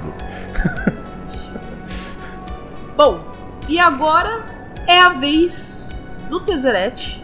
Ele vai se mover até em frente é, a vocês três, como se ele estivesse completamente sem medo do que vocês estão fazendo, ou de que é que vocês sejam. O Tezzeret vai castar uma nuvem de adagas. Ele vai encher o ar da sala com adagas que vão ficar circulando num cubo é, a cin- cinco pés de cada lado é, centralizados num ponto que ele escolher. A criatura que estiver no meio desse ponto vai levar 4d4 de slashing damage quando entrar nessa área pela primeira vez, é, num turno ou começar o turno lá. Então ele vai castar essa área de adagas em cima do Valete. De mim? Mas ele vai gostar. Delícia. É concentração? É concentração. Valete, tu já toma 11 de 11? dano. 11 de dano. Bruxo demais? Que isso? tá bom. Levei uns dano. Ele vai fazer só isso. Ei, ei, ei, peraí, peraí, peraí, para, para, para, para. Ele me deu dano. Vou apontar o dedinho na direção genérica deste homem. Vocês falam, ó, vocês falam assim, ah, eu sou lendária, mas os personagens de vocês já têm reação. É, pelo entendeu? menos uma eu tenho. Vamos aí. Essa magia é uma delícia, velho.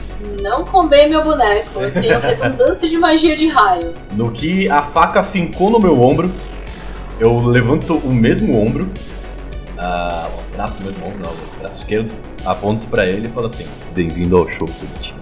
Attribute level 4. Dali. Dali. Então vamos lá. Vai ser 2, 3, 4, 5 de 10 de dano. Eita, tem que fazer algum save ou não? Porra nenhuma. Não tem save? Não, brincadeira, tem sim, tem sim, tem sim. Tem que fazer um save de Dex. Ah, ó, já, já tá quase assim, o maluco é um plane... É um Caralho. É, mano, ia ser brabo. Não, mas ele tem.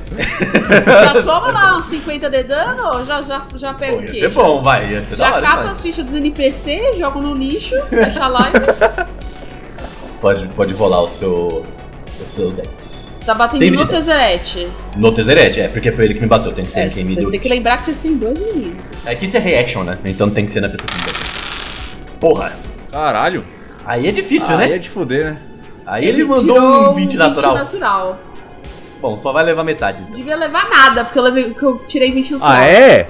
Devia levar nada porque tirou um 20 natural no save? Deixa eu lembrar de uma coisa aqui que aconteceu semana passada. Bateu a mão na, na mesa, pera aí, Ah. como assim? Olha, advogado é regra. É só Eu não. sei. Eu só Não, não é tô advogado de botando regra, não. É que se tem. vale pra um, vale pro outro Não, também. É, como que não? Eu, que eu tô tive uns dois, três porra. save de crítico lá.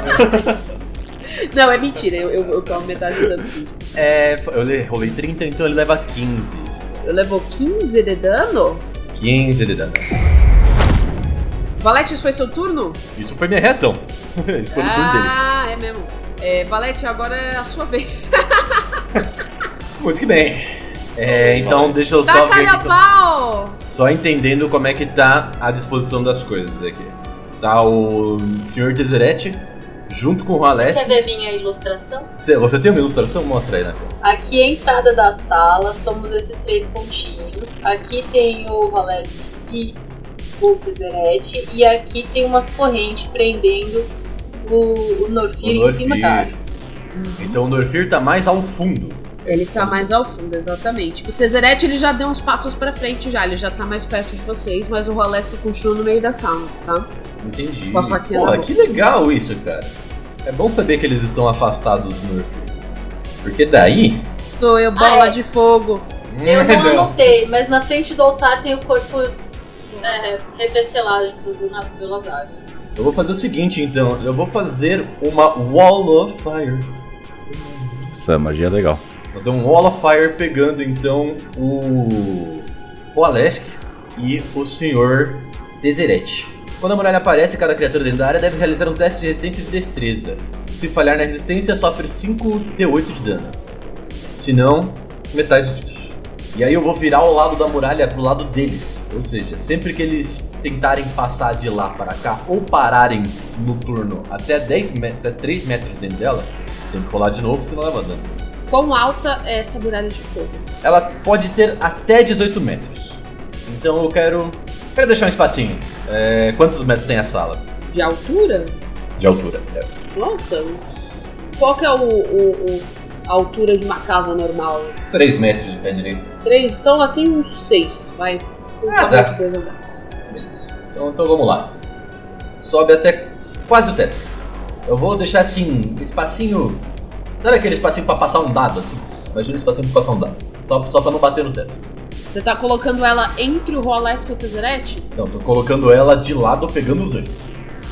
Tipo, como se fosse parar eles en- entre eles e a gente. Só que eu vou virar o lado de dano, porque ela tem um lado de dano e um lado sem dano, pra eles. Então você tá colocando ela na vertical. Ele traçou a Isso. hipotenusa da sala. E é pra isso que serve a fórmula de Bhaskara. É Respondida aí no isso, chat quem perguntou é hoje. Isso. Exatamente. Por isso que ele aprendeu montando no Nivizete. Nem montei no Divisete. Desculpa, Bhaskara não é isso aí não que vocês estão falando, não. Eu montei- E eu nem montei no Divisete, eu montei no Hacks. É, é que ele me ajuda a botar fogo nas coisas. Bhaskara pega uma, uma curva e vê os dois pontos em que ela, que ela passa pelo eixo Z, cara. Pelo eixo X aqui. Vocês estão calculando é só Pitágoras, tá tudo bem. Pitagóricas. Quanto de dano? Eu tenho que rolar rolar desk pros dois, né? Então vamos lá. É, o Rolesk tirou um 16 e o Tezzeret tirou um 14. O Mas. famoso não passou ninguém. Hum. Mas. O Tezzeret, ele tem Resistência vantagem. lendária, quer ver? Ele tem resistência à magia. Então ele tem vantagem em saving throws contra spells e outros efeitos mágicos. É, ele tirou um 14 e um Já 6. rolou a vantagem É, dele. Já já rolou foi a vantagem? Então é isso aí. Ali, Tem dois 14. números ali, ó. Tem dois números aí. Então ele não passou. Ele não Mas o Tezzeret pode teleportar, ele não pode fazer isso como reação. Não. Olha só. Ia ser muito engraçado. Vocês. Puta Então que pariu, lá. entendeu? Toda vez que vocês forem atacar, ele vai pra outro plano. Foda-se. É, é meio, meio bravo. Eles tomaram então um total de 27 pontinhos de dano. Aí eu vou aproveitar aqui a minha, a minha bonus action pra olhar pro meu querido Dobrum e falar pra ele: Estoure esses homens, Bardic Inspiration. E aí eu termino meu turno. No final do seu turno, o Tezzeret faz um. No passe. No passe! O Tezzeret faz um redemoinho de éter na mão e ele vai atacar em você. Fazenda. Um redemoinho de hétero. É, um, é uma vodka com, com Com energético. energético. É o Absolute com o Monster, tá ligado? É, é Red Label com Red Bull, porque é. É, Puta que pariu. é 21 passa, tá? 21 pega. Tinha um passou. Né? Então você vai tomar 11. Quantas é, é, combinações diferentes de, de, de, de 11 a gente consegue fazer com 2d6, né? Pois é, não é mesmo? Não muitas, na verdade. 2d6 são todos, só duas, só pode ser 6 e 5. É, tu leva 11 e agora é o Rolesk. Foi, eu fui o ultimaço mesmo, então. Não. o Timaço acho que foi o Dudu. Tem eu ainda. É. Você depois do Rolesk, o. o, o... Não, o Norfir foi o Eu último. fui o último. Ah, ele, Você é 10, né? Ah, eu tirei 10, porque eu falei que tinha vantagem, né? Afinal de contas. Mas, mas acho legal você ir último, Norfir, porque o. o- você, você tá amarrado, né? O, o- o seu turno ele é diferente. O seu turno é. Aguenta aí, aguenta aí. O Rolesk, primeira coisa que ele vai fazer é que ele vai voar. E ele vai passar pela barreira de fogo. E vai Opa. tomar quanto? Se passou pela barreira de fogo, tem que rolar Dex. De- 18 no caso, que daí ele passou, né? Aí não tem jeito. É isso aí. Aí ia te foder. Aí, aí é de fuder. Então ele vai tomar metade do meu dano, que é. 27. É, 26 ele toma 13. Tomado 13. Ele passa voando pela barreira de fogo. Ele está até o teto da sala, tá, gente? E ele vai descer com toda a força do mundo. E ele tá com a boca de piranha dele aberta. Vocês veem que ele tem um underbite. Hum. Ele tá com a boca de piranha dele aberta. e ele passa através da muralha de fogo. E o fogo ainda tá meio grudado nele. E ele tá virando um fogo meio esverdeado. Ô Lux, quanto você tem de inteligência? Eu tenho 18. Você sabe que esse fogo esverdeado significa ácido. O Rolesk ele tá vindo, ele tá voando e ele tá descendo num rasante com a boca aberta na sua direção. É, 24 pega. É, 22. 22. 22 também 22 pega. no caso. Droga, eu tentei. Ou é o Orux, ele te morde bem no ombro, ele, ele, ele pousa em você com os quatro braços e as pernas, e como se fosse um- um- um passarinho, você quase cai no chão, só que ele é bem mais leve do que ele parece ser. E ele tá estrangulando o seu ombro, como se fosse uma piranha grudada no seu ombro mesmo. Orux, inventa raquete elétrica agora. Esse é o momento. Com a Fire Might Insight. Inventou a raquete elétrica. Vai. Tira. E o nosso querido Rolesk tem pele ácida. Qualquer criatura que toca nele ou acerta ele é, vai tomar um D8 de dano ácido. Você está tocando nele no momento, contra sua vontade, mas está. Então você já vai Eu tomar. posso fazer um save de, de bom contra esse ácido? Não. Você vai tomar 7 de dano ácido. Aí você vai tomar mais 12 de dano na mordida. E, E. E. Lá vem. e ele tem mais um ataque. E ele vai usar a pinça de caranguejo dele.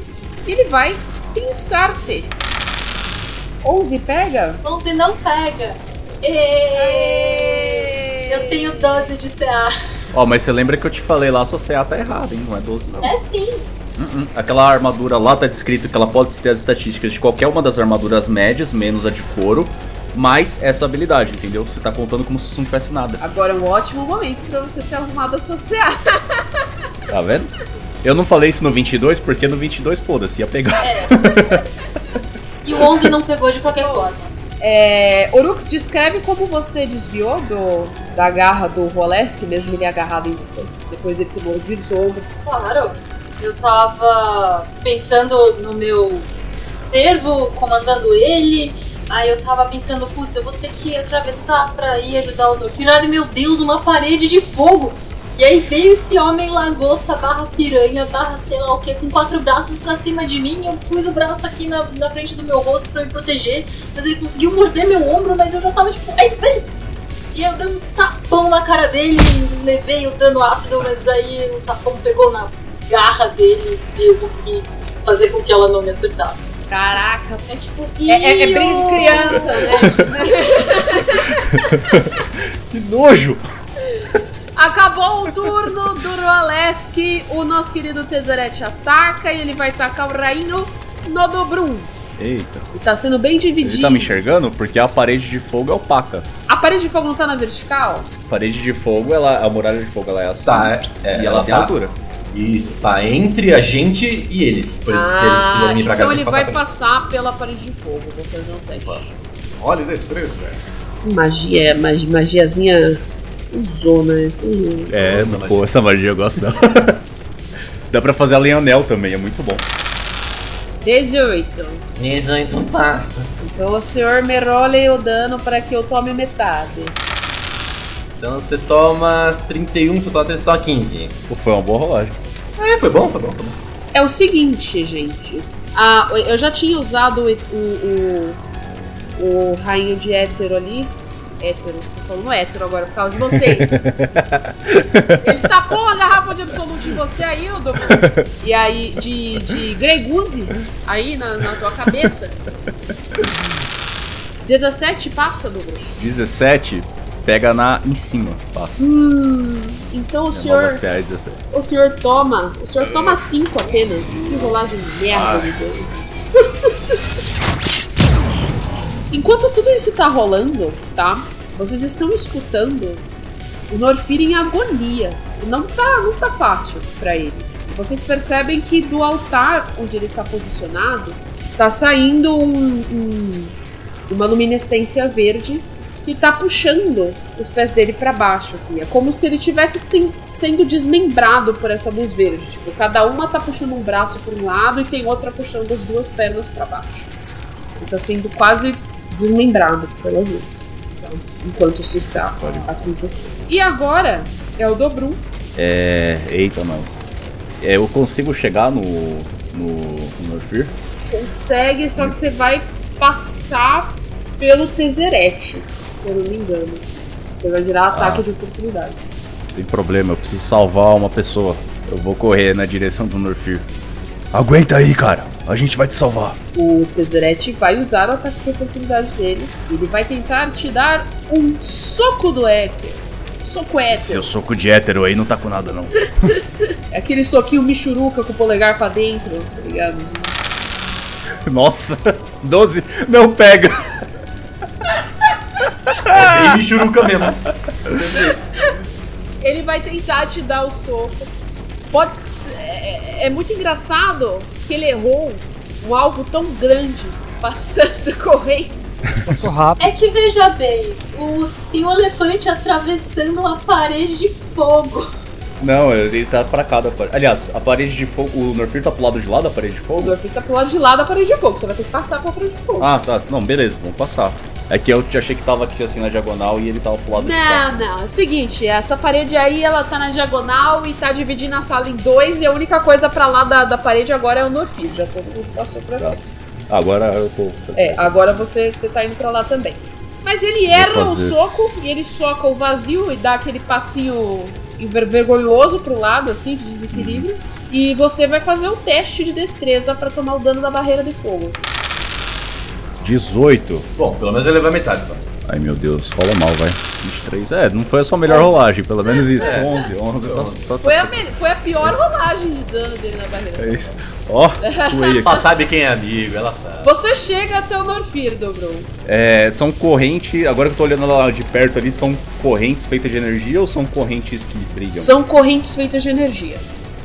Verdes. Tá. É. Eu, eu só sei fazer desse jeito aqui. Aí eu dou uma marretada na, na corrente. Correntes de Andômeda. Eu tenho um objeto e ele é um martelo. O que você espera? É. Se eu tivesse pelo menos um pé de cabra, eu enfiava o pé de cabra no meio do elo e martelava o pé de cabra, entendeu? Com a alavanca tudo. Mas eu também não sou da guilda da- do, do, do Orux, então eu não pensaria nisso. Norfir, você vai tomar 5 de dano, Au. tá? Quanto eu tenho de HP? É o básico que eu já tinha antes. É o básico que você já tinha antes. Tá. Não estou. Eu não bufei nada da sua ficha. Você. Tá, já tô marcando. Enquanto todos treinaram, você sofreu, entendeu? Entendi. Pô, mas agora ele é um ser superior. Agora ele é seu bombadaço. superior, mas ele ainda tá lá Cagado. sendo, né? Ele não tá concretizado. E ele também tá semi-consciente, né? Vocês têm que lembrar disso. Ele tá, ele tá, ele tá lá e tá pra cá também, sabe? Dorfir, Oi. você, no momento que o, o, o, o Dobrum bate no seu corrente, tem a visão do seu maior pesadelo. Descreve ele pra gente. Ah, é difícil escolher qual é o maior pesadelo agora, mas tudo bem. Qual, o, ma- É. o maior medo do Norfir. É, mas acho que o meu maior pesadelo foi a primeira vez que eu fui capturado é, pelo, pelos uh, Simic para ser usado de cobaia e foi o primeiro teste que foi feito em mim, que também foi uma tortura. É, então eu preso numa numa mesa acorrentado, é, injetado coisas, é, sentindo muita dor. Você tem essa visão e o seu braço, você sente o seu braço quase quebrando quando Dobrum é, martela a corrente. E Dobrum, é, o seu martelo, ele volta como se a corda fosse um elástico, como se ela estivesse repelindo o martelo, assim, sabe? Ele, e- e- ele dá um. Não sei a tradução de recoil, re- retranca. Ricochete. Não, é Solavanco. ricochete não. Solavanco. Solavanco. Ricochete é quando bate na parede. Solavanco, Isso, valeu, solavanco. Bruno. Ele dá um solavanco tão forte que você vai até com o ombro pra trás, assim mesmo, com toda a sua força. E você vê que não surtiu muito efeito a sua martelada na corrente. Droga. A não ser a cara É. de desgosto que o Dorfir. Mas já tá com cara de desgosto automático, já é default. Aí eu, eu grito, eu grito de lá. Orux! Bater na corrente não tá funcionando. Ah, eu, eu vou pensar numa solução. Eu gosto que, assim, a responsabilidade é, só- é só do Orux, não é mais de ninguém. Eu, eu, é, Olha, dos três, quem mais pensa é ele. Eu, eu- eu não, não culpo o elefante de buscar o Uruk nesse momento. é a minha referência de pessoa inteligente, né, pô? Dobrum, o seu turno acabou. Deseret vai lançar um rainho. Em mim? Então, mas aí ele não tá me vendo, porque a parede de É fogo é opaca. Tá mesmo, escrito você isso tá na magia. da, da, da- Ele vai da passar na parede de fogo de novo? Passa nessa parede de fogo de novo. Vem pra cá, vem pra esse lado aqui. Ele vai ficar indo pra lá e pra cá, ó. Provocação pra, pro nada, tá ligado? Você não é o heterosão aí? Passa na parede de fogo então, pô. Não, ele, ele vai tacar o rainho. de hétero. Ele vai tacar o rainho no valete. Que é o que ele enxerga. Amém, nada a ver isso aí. Um, um natural ele não passa, tá? Vou- vamos deixar isso claro. Entendi. Entendi. Ele vai tocar esse rainho no valete enquanto ele tá tropeçando depois de ter errado o ataque de oportunidade no Dobrum. E esse rainho, ele ricocheteia e ele passa pela muralha de fogo e o Filipinho dá uma canetada no rainho De voleio. e acerta o rolê. Meu, o Halesk é muito, muito nome de relógio falsificado, né? É, é um rolê. Dá um do é. Nossa, comprar foi muito acertada, e usar cara. um Abidas. É muito Ó, isso. Vendo o Rolesk 20 reais, Rolesk 20 reais.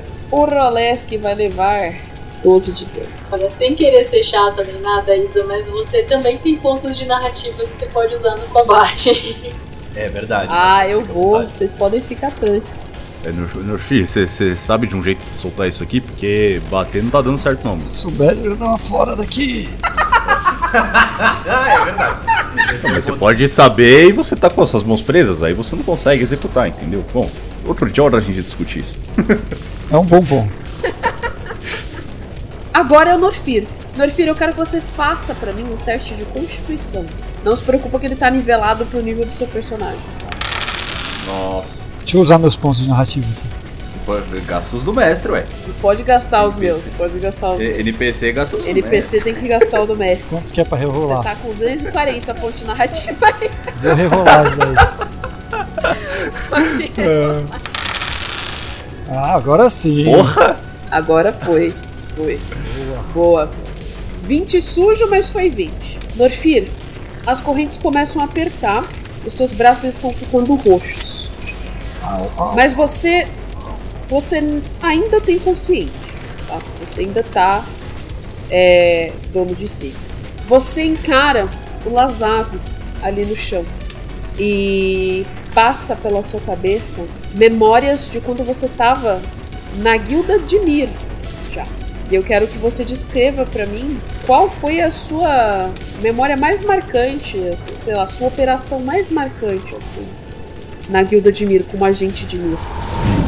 A, a ma- eu acho que a mais marcante foi quando primeiro quando eu fui aceito por eles e que pra mim foi uma liberdade porque eu não ia ser mais julgado e nem ser usado como cobaia. E a minha primeira missão que foi justamente é, se infiltrar nos que é fácil na verdade, mas se infiltrar nos Cynics para tentar descobrir mais informações e traí-los, basicamente. que eu teria todo o prazer de fazer. No momento que você olha para o corpo do Lazaro jazido ali no chão, todas essas memórias voltam para sua cabeça e você sente essa força é, de continuar vivo, de continuar sendo livre, é, voltando para você.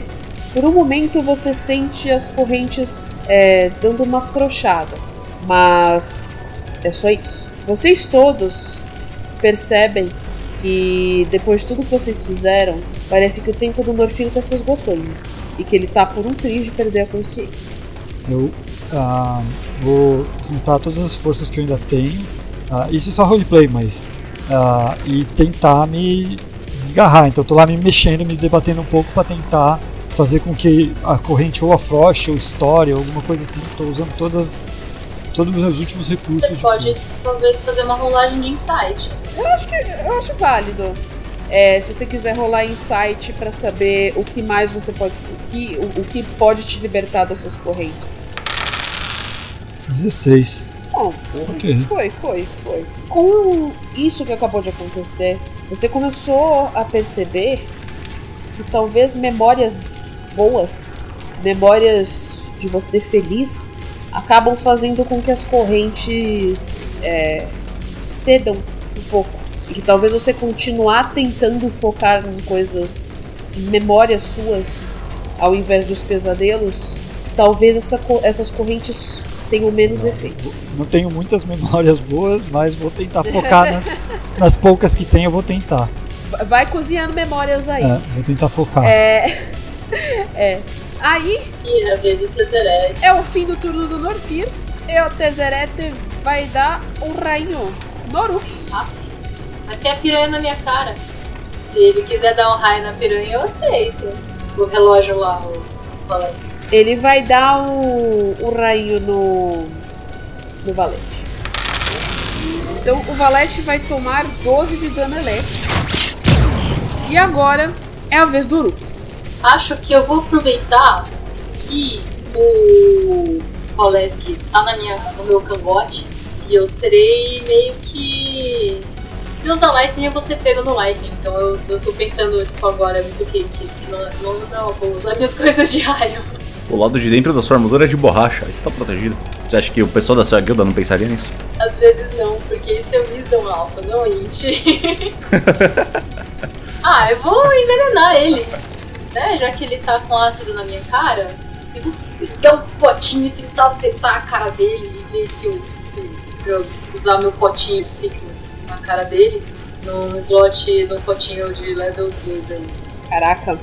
Precisa de algum É, save save de com, senão ele leva 3d3 de veneno. pro veneno, né? O save, se ele passar, ele leva metade.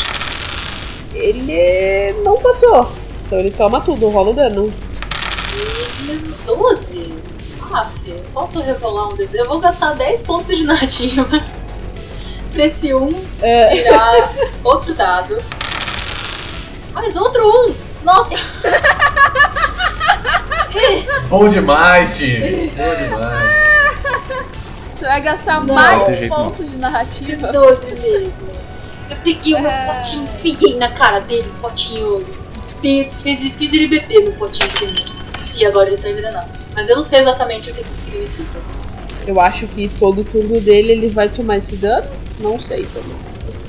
Envenenado, se eu não me engano, é rola com. Não, isso é. é envenenado ou ácido? Não lembro. Tem um deles que é rolar com desvantagem o- os testes de ataque. Vou ver aqui, eu já te falo. Mas ele vai estar envenenado até o meu próximo turno. Então é, é pouco.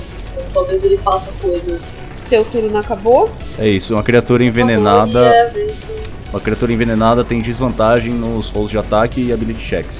É, ele, com o susto do veneno, ele solta o seu ombro e ele sai voando pra trás, assim, que nem um gafanhotão, falando. Seu horroroso. Eu? E ele olha pra você com aquela cara de. Oh, da, você. E ele tá aí, ele continua. Dude, tu tem quatro braços! É debochado ainda, o filho da puta. Nem um elefante é tão feio quanto você. Tadinho, ele é mó bonito na É, carta, eu- gente. Veja bem, eu tenho senso estético humano e eu acho seres humanos bonitos. É, acabou o turno do Orux. O Tezeret vai atacar o Valete. Vamos ver então. Foi bom. 20 pega? Porra! Eu vou perguntar Caralho. toda vez. Pega, né? Fazer o Vocês quê? estão vendo as rolagens, gente. Tô rolando aberto. Você toma Eu 12. tô vendo. Eu só tô triste só, mas eu continuo vendo. 12. Tá, eu vou apontar o dedinho de novo nesse pedaço. não é possível. Pode apontar, é. Ah, eu vou. Eu vou mesmo. Aponta rápido. Apontando o dedinho aqui com level 4 de casting. Ele tem que rolar Dex. Vai ser. Vamos lá, rolando Dex. 3 ele falha. Três. Quase que foi um 20 natural. Eu vi esse D20 aí. Que É bom. isso. 3 ele Bateu na falha. parede e voltou. É. 3 ele falha. Eu vou Vai rolar. gastar meus pontos de narrativa pra transformar esse dado num 20 natural, tá? Eu vou mandar o hoje sim. 50 pontinhos? Ô louco! Tá bom. Ele vai é, levar então só metade. Aquelas, eu não precisava, né, muito, mas é que contra um 2 não tem muito o que a gente fazer. É, justo. Mas vamos É lá. orgulho, né? É. Matando barata com bazuca. 15. Foi 30, né? Então fala. Qual que é, qual que é a. Como que ele se mexe pra soltar esse raio? Ele levanta o bracinho de éter dele e balança. E balança a mãozinha pra fazer um rodamoinho de, de magiazinha verde, lilás. Roxa, lilás. Eu vou fazer a mesma coisa, tipo, o mesmo movimento, mas eu não vou ter o redemoinho, né, nem nada. A única coisa que eu vou fazer é o mesmo movimento, meio que, tipo, tirando uma da cara dele, assim, e vou a jogar nele e ele pega fogo. Agora é a vez do Tezerete. O Tezerete está pronto. E ele vai mandar um desintegrar. Ih, rapaz. Esse aí machuca. Esse aí dói. Um fino raio esverdeado é lançado da ponta de seu dedo em um alvo que você possa ver. O alvo pode ser uma criatura, um objeto. A pessoa. A criatura afetada por essa magia deve realizar um teste de resistência de destreza. Tá? Se falhar, ele vai sofrer 10d6 mais 40 de dano de energia. Se esse dano reduzir os pontos de vida do alvo a zero, ele será desintegrado. Não tem nem save. Tem Death save. saving throw. É, É o famoso É o levou. Thanos. É o É Thanos. Thanos. Valete, com Eu quantos, quanto de vida você tá, Valete? Eu tô com bastante, viu? Eu tô com pra caralho, assim, eu tenho muito ponto de vida. Eu tenho 22 pontos de vida. Exatamente. Tenho 22 pontos de vida. Eu não tô me sentindo bem, Sr. Stark. Sr. Stark, eu não tô me sentindo bem. O que, que eu tenho que rolar aqui, querido? Desculpa. Ou é ele que rola? O Tezerete, ele levanta a mão pra você e meio que ele vira a cabeça assim, como se fosse uma anteninha, sabe? Como se ele tivesse ouvido alguma coisa lá do. de onde tá o Norfir. E ele vai atravessar a parede de chamas. E ele vai dar um Ih, desintegrar rapaz. no Dobrum. Ih, rapaz. Eita, vai. Ele vai atravessar a parede de chamas. Deixa eu fazer o teste de destreza. 15 pega. 15. 15 não pega. Eu tenho 18, certo? Não, não, é o teste de, da, da É, eu acho magia. que é 16 também, acho que é igual o meu. Eu acho que é 16 seu CD. O CD de resistência da parede de fogo. Ah! CD do TRM. É 16! É! É 16. 16, tá? Vai levar dano cheio. Então ele vai levar o dano cheio. Ele vai passar andando pela parede de fogo. Ele vai ficar pegando fogo. Ele vai apontar pro. 25 de dano. Toma. Ele vai apontar pro Dobrum, falando. Enquanto a- tudo dele começa a chamuscar. Ele vai apontar pro Dobrum e vai falar assim: Não se meta com o ritual. O negócio é entre eu e você. E aí ele vai soltar o desintegrar em você, Dobrum. E você vai me rolar um save de destreza. Save de destreza. Rapaz do céu. Ó, primeiro eu vou rolar Lembra aqui, que você vou- tem o. a inspiração. Antes da inspiração, eu vou rolar com vantagem por causa da. da- não da bárdica, por causa da outra inspiração. Da votação. Todo mundo muito Qual que é inspirado o-. Qual que é a, a dificuldade? Só pra eu me preparar aqui meu coração. 14. 14, vamos lá. Uh, destreza tem mais zero, hein? Vamos lá, time. Vamos lá. Primeiro dadinho. Aliás, já foi os dois junto. 16, glória a Deus. Muito obrigado. O cu da. Glória a Deus! Ah, sim, o. Dobru uma hora vai morrer, mas esse dia não é hoje. Verdade. E outra coisa que o Logan disse ali no. É que eu já falei que eu ia gastar de qualquer forma, mas é. Saves de resistência contra ou coisas e magias que eu possa ver, eu rolo com vantagem, porque tem o negócio do Bárbaro aí, que eu esqueci qual nível que eu peguei isso. Ah, você É, nunca sentido tá. de Você não, isso, você nunca é pego de surpresa. Você tem vantagem pra caralho contra qualquer magia. Você tem, tipo, pelo menos umas três vantagens em cima de qualquer. Olha, ele é Gru 1, tá muito. faz muito sentido com, a, com É o lugar mesmo. do livre. Bom, ele vai Eu- tacar o raio desintegrar em você e como você desvia? Cara, é. Eu tô ali tentando puxar a corrente, fazer alguma coisa. No que ele fala isso, ele chama a minha atenção. Eu olho pra trás e como o escudo tá preso em forma de broquel no, no meu braço, né? Eu vejo ele apontando, a luz dele acendendo, assim, vindo aquele leigão, eu já coloco o escudo na frente assim e o raio reflete no teto. Você vê que o teto, ele faz aquele efeitinho do, do Vingadores, assim, ele vai virando pozinho, assim, pro lado. ligado? Aquele era o seu futuro, que não aconteceu. E o turno do aí é- Agora eu vou usar minha ação lendária. Não. é isso. Valete, é a sua vez. O, o passou, né? Pelo. Foi pra cima do. do Dobrum, é isso? Tezzeret foi pra cima do Dudu. Eu vou desligar a minha. Vou desligar o fogão aqui. Baixou o fogo. Eu vou, vou baixar o fogo. E eu vou correr pra cima dele e vou passar a faca nesse filho da puta. É isso que eu vou fazer. Eu quero essa alma, você não tá me entendendo. Então, vão ser dois ataques pra cima do meu amigo Tezzeret. Ó, o primeiro foi 23, 23 pega. Pega. Beleza. Segundo ataque, Caralho, mas essa daguinha tá muito bombada, mano. Eita. 14. Hum, eu vou. Eu tenho inspiração, vou gastar minha inspiração pra rolar mais. Nice. 23. Olha aí. Eu vou gastar 50 pontos de narrativa e eu vou transformar o primeiro ataque dele num crítico, numa falha crítica. Ih, rapaz. Caralho. Eu posso mudar a rolagem dos outros, né? Não só as minhas. Com hoje não? Acho que po- pode, pode. Pô, mas pegou dois ainda. Quer dizer, Pegou o outro. é, pegou dois. É, pegou o segundo. Pegou o segundo. Se eu pudesse pagar duas vezes e transformar os dois, transformava. Mas não vou fazer isso. Bom, é, o seu primeiro ataque é uma falha crítica. É, você vai passar a adaga no Tezzeret. É, o Tezzeret se vira. Falha crítica não dá ataque de oportunidade, né? Isso não existe. Não, só sair da. Não.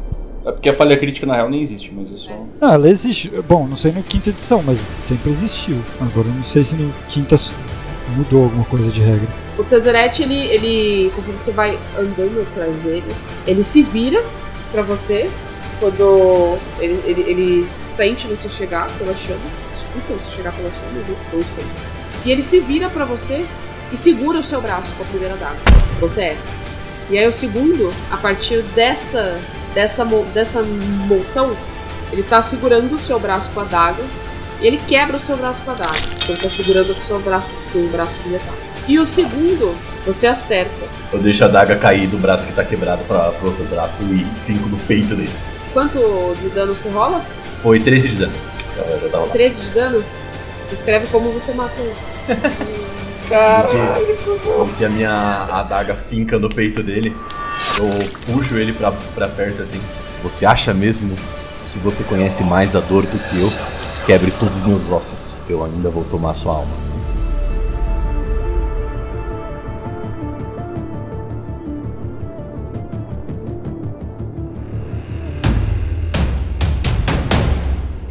Uma faca planinal. Eu sou uma faca planalta! Aí a, aí a faca dele desaparece no ar e Aí a aparece faca vai eu- embora. Eu não! Ele- Pô, volta! É a faca que viaja entre planos, mas ele fica, entendeu? Que vê a loja disso. Nunca vi o Planinalta que deixa as roupas pra trás. Ô, ô, ô, mestre, me ajuda aí, mano. Dá, dá, não, ô, ô. Eu não. Eu, ó, agora nesse momento você não vai usar a habilidade dessa faca, tá? Só avisando. Ah, Tá tudo da jogo. todo meu objetivo era pegar uma alma de. Tudo bem, o meu objetivo foi cumprido. Tá tudo certo. No momento que o Tezzeret sobe, né? Vai a, a, a, a alminha penadinha dele vai se enfiando ali na adaga do, do Valete. Norfir, a corrente do seu braço esquerdo some. Só sobra do braço direito. E eu quero que você me descreva uma memória feliz sua. É, qualquer memória feliz que você tenha do seu personagem assim do passado. Eu acho que meu personagem começaria a pensar em coisas mais recentes, provavelmente. E uma das memórias mais felizes recentes foi quando eu percebi que eu podia confiar no grupo o suficiente para não ter que mais ficar toda hora é, é, ressabiado, desconfiado e, e, e, e, ter que toda hora me esconder ou, ou ficar pensando como eu poderia enganar alguém. A partir do momento que eu sabia que eu podia confiar no grupo, eu comecei a ficar muito mais tranquilo. É, como uma das correntes se soltou, rola um teste de constituição fora do seu turno. Né? Você vai bater na parede com você tá preso por uma corrente só. Tem dois pontos, vai Vai dar uma chicoteada. Pendular. É, constituição ou, ou, ou, ou, save de constituição? Save, save, Ah, tá. save. 13. Tá. É, o seu outro braço, ele tá meio inutilizado, tá? Você não tá conseguindo mais sentir muito ele, o que ainda tá na corrente, tá? Ele ainda está lá, você ainda está com o seu braço, só que você tá percebendo que você tá perdendo o sentido dele. Anestesiado. Tá dormindo. É, tá anestesiado. Agora, olha só. Não tem mais Legendary Action, porque o cara da Legendary Action está morto. Aê! É isso. Mas ainda tem o falso Rolex Ainda aí. tem o Rolesk. e o Rolesk agora vai voar no senhor Valete, que acabou de desintegrar seu chefinho, né? O, o chefinho dele. Ele vai voar e ele vai moeder. E ele não consegue. Então agora ele vai tentar agarrar. 14 passa? Não passa. Ele falha em tudo. Ele está muito nervoso com a morte do líder dele. Ele não sabe o que fazer, porque a vida inteira dele ele foi um capanga. Então, Cara, não, não tem emprego que vale a sua vida. Tenho certeza. Seu Apenas mais um morreu. lacaio. então ele vai tentar morder você. Como é que você desvia do- da piranha voadora descendo rasante na sua cabeça? Piranha voadora de quatro braços e garras. Eu, eu posso fazer. fazer uma. É, é só pelo roleplay, tá? Não, não, não é. É. Não, tem nenhum efetivo. É. Assim que eu engoli a alma do. Eu não, né? A faca engoliu a alma do. do. Eu, os meus olhos se tornaram fruta cor. Fruta cor. Fruto da cor. Nem. Fruta cor, não, fruta cor, tem cor de ameixa agora no olho. E É. é, conforme ele tava chegando perto, eu, eu abri os olhos e olhei ele nos olhos dele e ele se atrapalhou, porque ele, pensa- ele percebeu que eu roubei a alma do, do mestre dele. Ele meio que bateu. Sabe quando alguém tá, tá correndo, cachorro que tá correndo assim, tenta frear, não, não consegue frear, acerta a parede? Foi basicamente isso, ele saiu meio que se batendo assim, e acertou, não conseguiu me acertar. E agora é a vez do Dobrum. Dobrum? Eu vi que quando um cara morreu, uma corrente sumiu. E tem outra corrente. Sim. Ah. Mais um. É, exatamente. Então. Então, é, é, é, Eu acho que era mais simples do que eu pensava. Aí eu vou correndo pra cima do. Do Lelesk. Do Lelesk. Da marretá-lo. Marretá-lo. Não, não vou, não vou arremessar porque meu amigo tá ali, apesar dele gostar de fogo, não sei se isso vai dar bom, então. Vamos evitar efeitos colaterais, né? 17, 17 passa. Passa. Então foi um total de 11 do primeiro, mais 11 do segundo, 22 de dano. Descreve como você mata. Ih, rapaz. Ah, já que quebrar a corrente era, era só quebrar os caras, era mais fácil. Eu vou correndo em cima dele assim. Aí eu primeiro dou um, um encontrãozinho assim pra ele é, desgrudar ali de cima do valete. No que ele dá um passinho pra trás pra esquivar, eu dou uma martelada de, de da esquerda pra direita no, no rosto dele assim. Ele já fica meio tonto. E aí depois vai uma de baixo pra cima, no queixo, e quebra todos os dentes de piranha dele. E ele cai igual um personagem do Street Fighter 2, assim, fazendo. Ah, ah, ah. E ele sai piscando só. É, exatamente. Ai, Deus do céu. Não, ele tá lá, esmagadão, des desvalecido no chão. É. Bem, bem longe ali. Você arremessou ele bem longe. Quando o Tezzeret morreu, a faca que tava na mão dele se faleceu também. É, foi planejado. Planejadíssimo! Achei bom, achei bom, achei. Achei incrível. Norfir, quando o Roalesk leva a martelada, a outra corrente do seu outro braço se solta Que alívio. e você cai no altar. E você vê os seus três amigos ali. É, você tá extremamente machucado, tá fraco, mas você nunca se sentiu tão bem quanto agora. Eu acho que quando eu caí, a corrente soltou, dá. Porque você tá livre, né? Dá aquela relaxada no corpo e eu meio que desmaiei ali, sabe? Dá aquela desfalecida. É, vocês três percebem que mesmo agora o, o Norfício soltou as correntes, as correntes elas sumiram, né, eram correntes é, mágicas. Só que o altar já estava brilhando em verde há muito tempo e o Norfir desmaiou em cima do altar. Rapaz, correndo pra cima dele pra tirar ele de lá. Não parece bom não, hein? Falar que não parece bom não. Eu, eu corro e eu corro mais rápido porque eu tenho meu. meu. Eu corro mais rápido. É verdade. é É verdade. mesmo, você é o Hermes, você é, É. o próprio ligeirinho. eu corro ligeiro pra tirar o Norfir do, do, do pedestal. E eu não sei se a faca tem algum coisa ritualístico, mas eu sinto que sim. Então eu não vou dar atenção pra essa faca porque eu não quero que o Valete pegue a faca. Pô, e aí, mano? Mas eu vou lembrar que ele explodiu a porta. Então, tipo, Valete, assim que eu tirar o Norfir dali, explode essa bagaça. O, o altar? É, Tá, ok. No momento que, que você tira o Norfir, o Norfir do altar, o altar ele começa a brilhar verde muito forte, como se ele estivesse precisando de alguma coisa. Vocês percebem que o lugar inteiro começa a desmoronar. Tá tudo tremendo. toda vez isso, essas pessoas não sabem construir os lugares direito. Eles precisam contratar os arquitetos melhores. O maior inimigo da party, infraestrutura. Desde o episódio 1, mano. É foda isso. Velho. Ah, sim. É, mas dessa vez não é um problema de infraestrutura. Vocês percebem que a mão do cadáver do Lazaro está encostada no altar. Ah, piranha. Não, a piranha era o outro. Ah, é verdade. O altar ele começa a brilhar muito forte em verde. E o corpo do Lazaro começa a levitar, e levitar, e levitar. E vocês começam a ver uma luz cegante. É, vocês escutam um rugido completamente sobrenatural. Não é tal qual descrever uma cor que vocês nunca tinham visto. É um som que vocês nunca ouviram antes. É um som que vocês não conseguem encontrar palavras para descrever. O olho do Lazaro se abre com mais uma daquelas luzes cegantes. E tudo se apaga.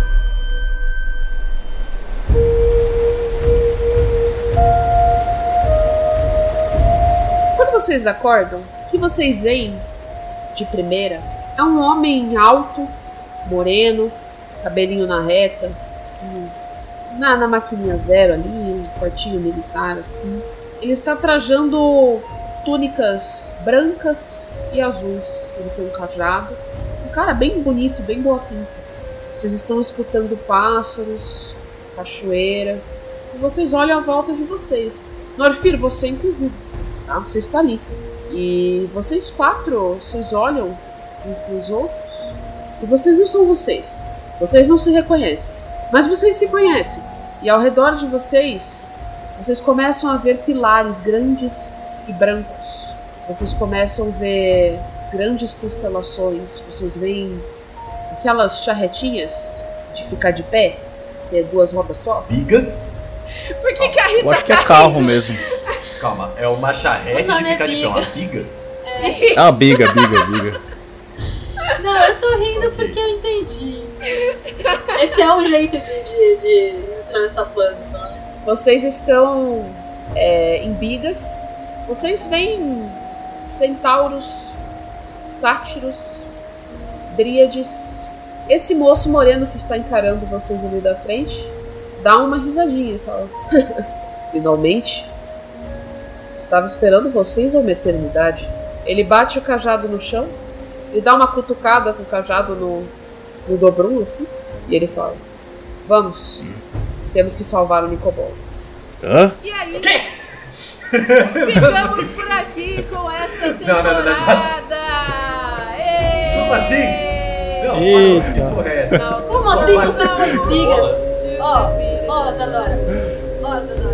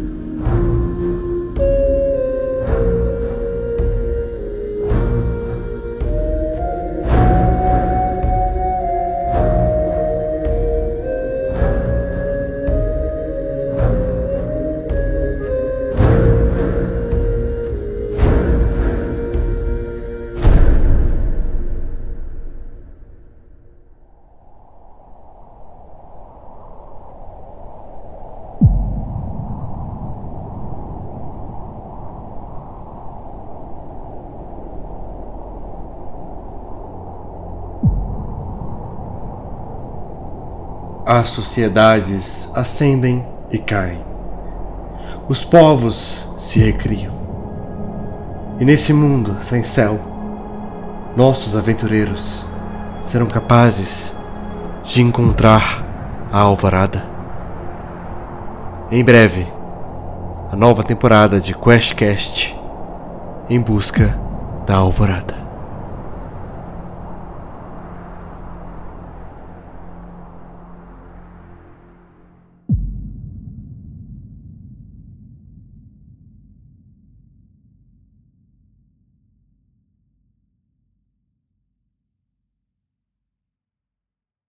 E vocês começam a ver uma luz cegante. Uh, I'm blinded by the lights. Ah, eu achei que você ia falar algo mó significativo. significativo. É o Shrek. Faz um. Eu, eu queria muito ter usado outra palavra. Agora vai todo mundo achar que é o Shrek. Começa a tocar. Se tem um corpo que era preparado pra receber isso. Não, Não, repete a frase aí, fala rugido e a gente corta esse primeiro. muito obrigada. Coloca isso no. Bota no final, bota no né? final. É, vocês escutam um rugido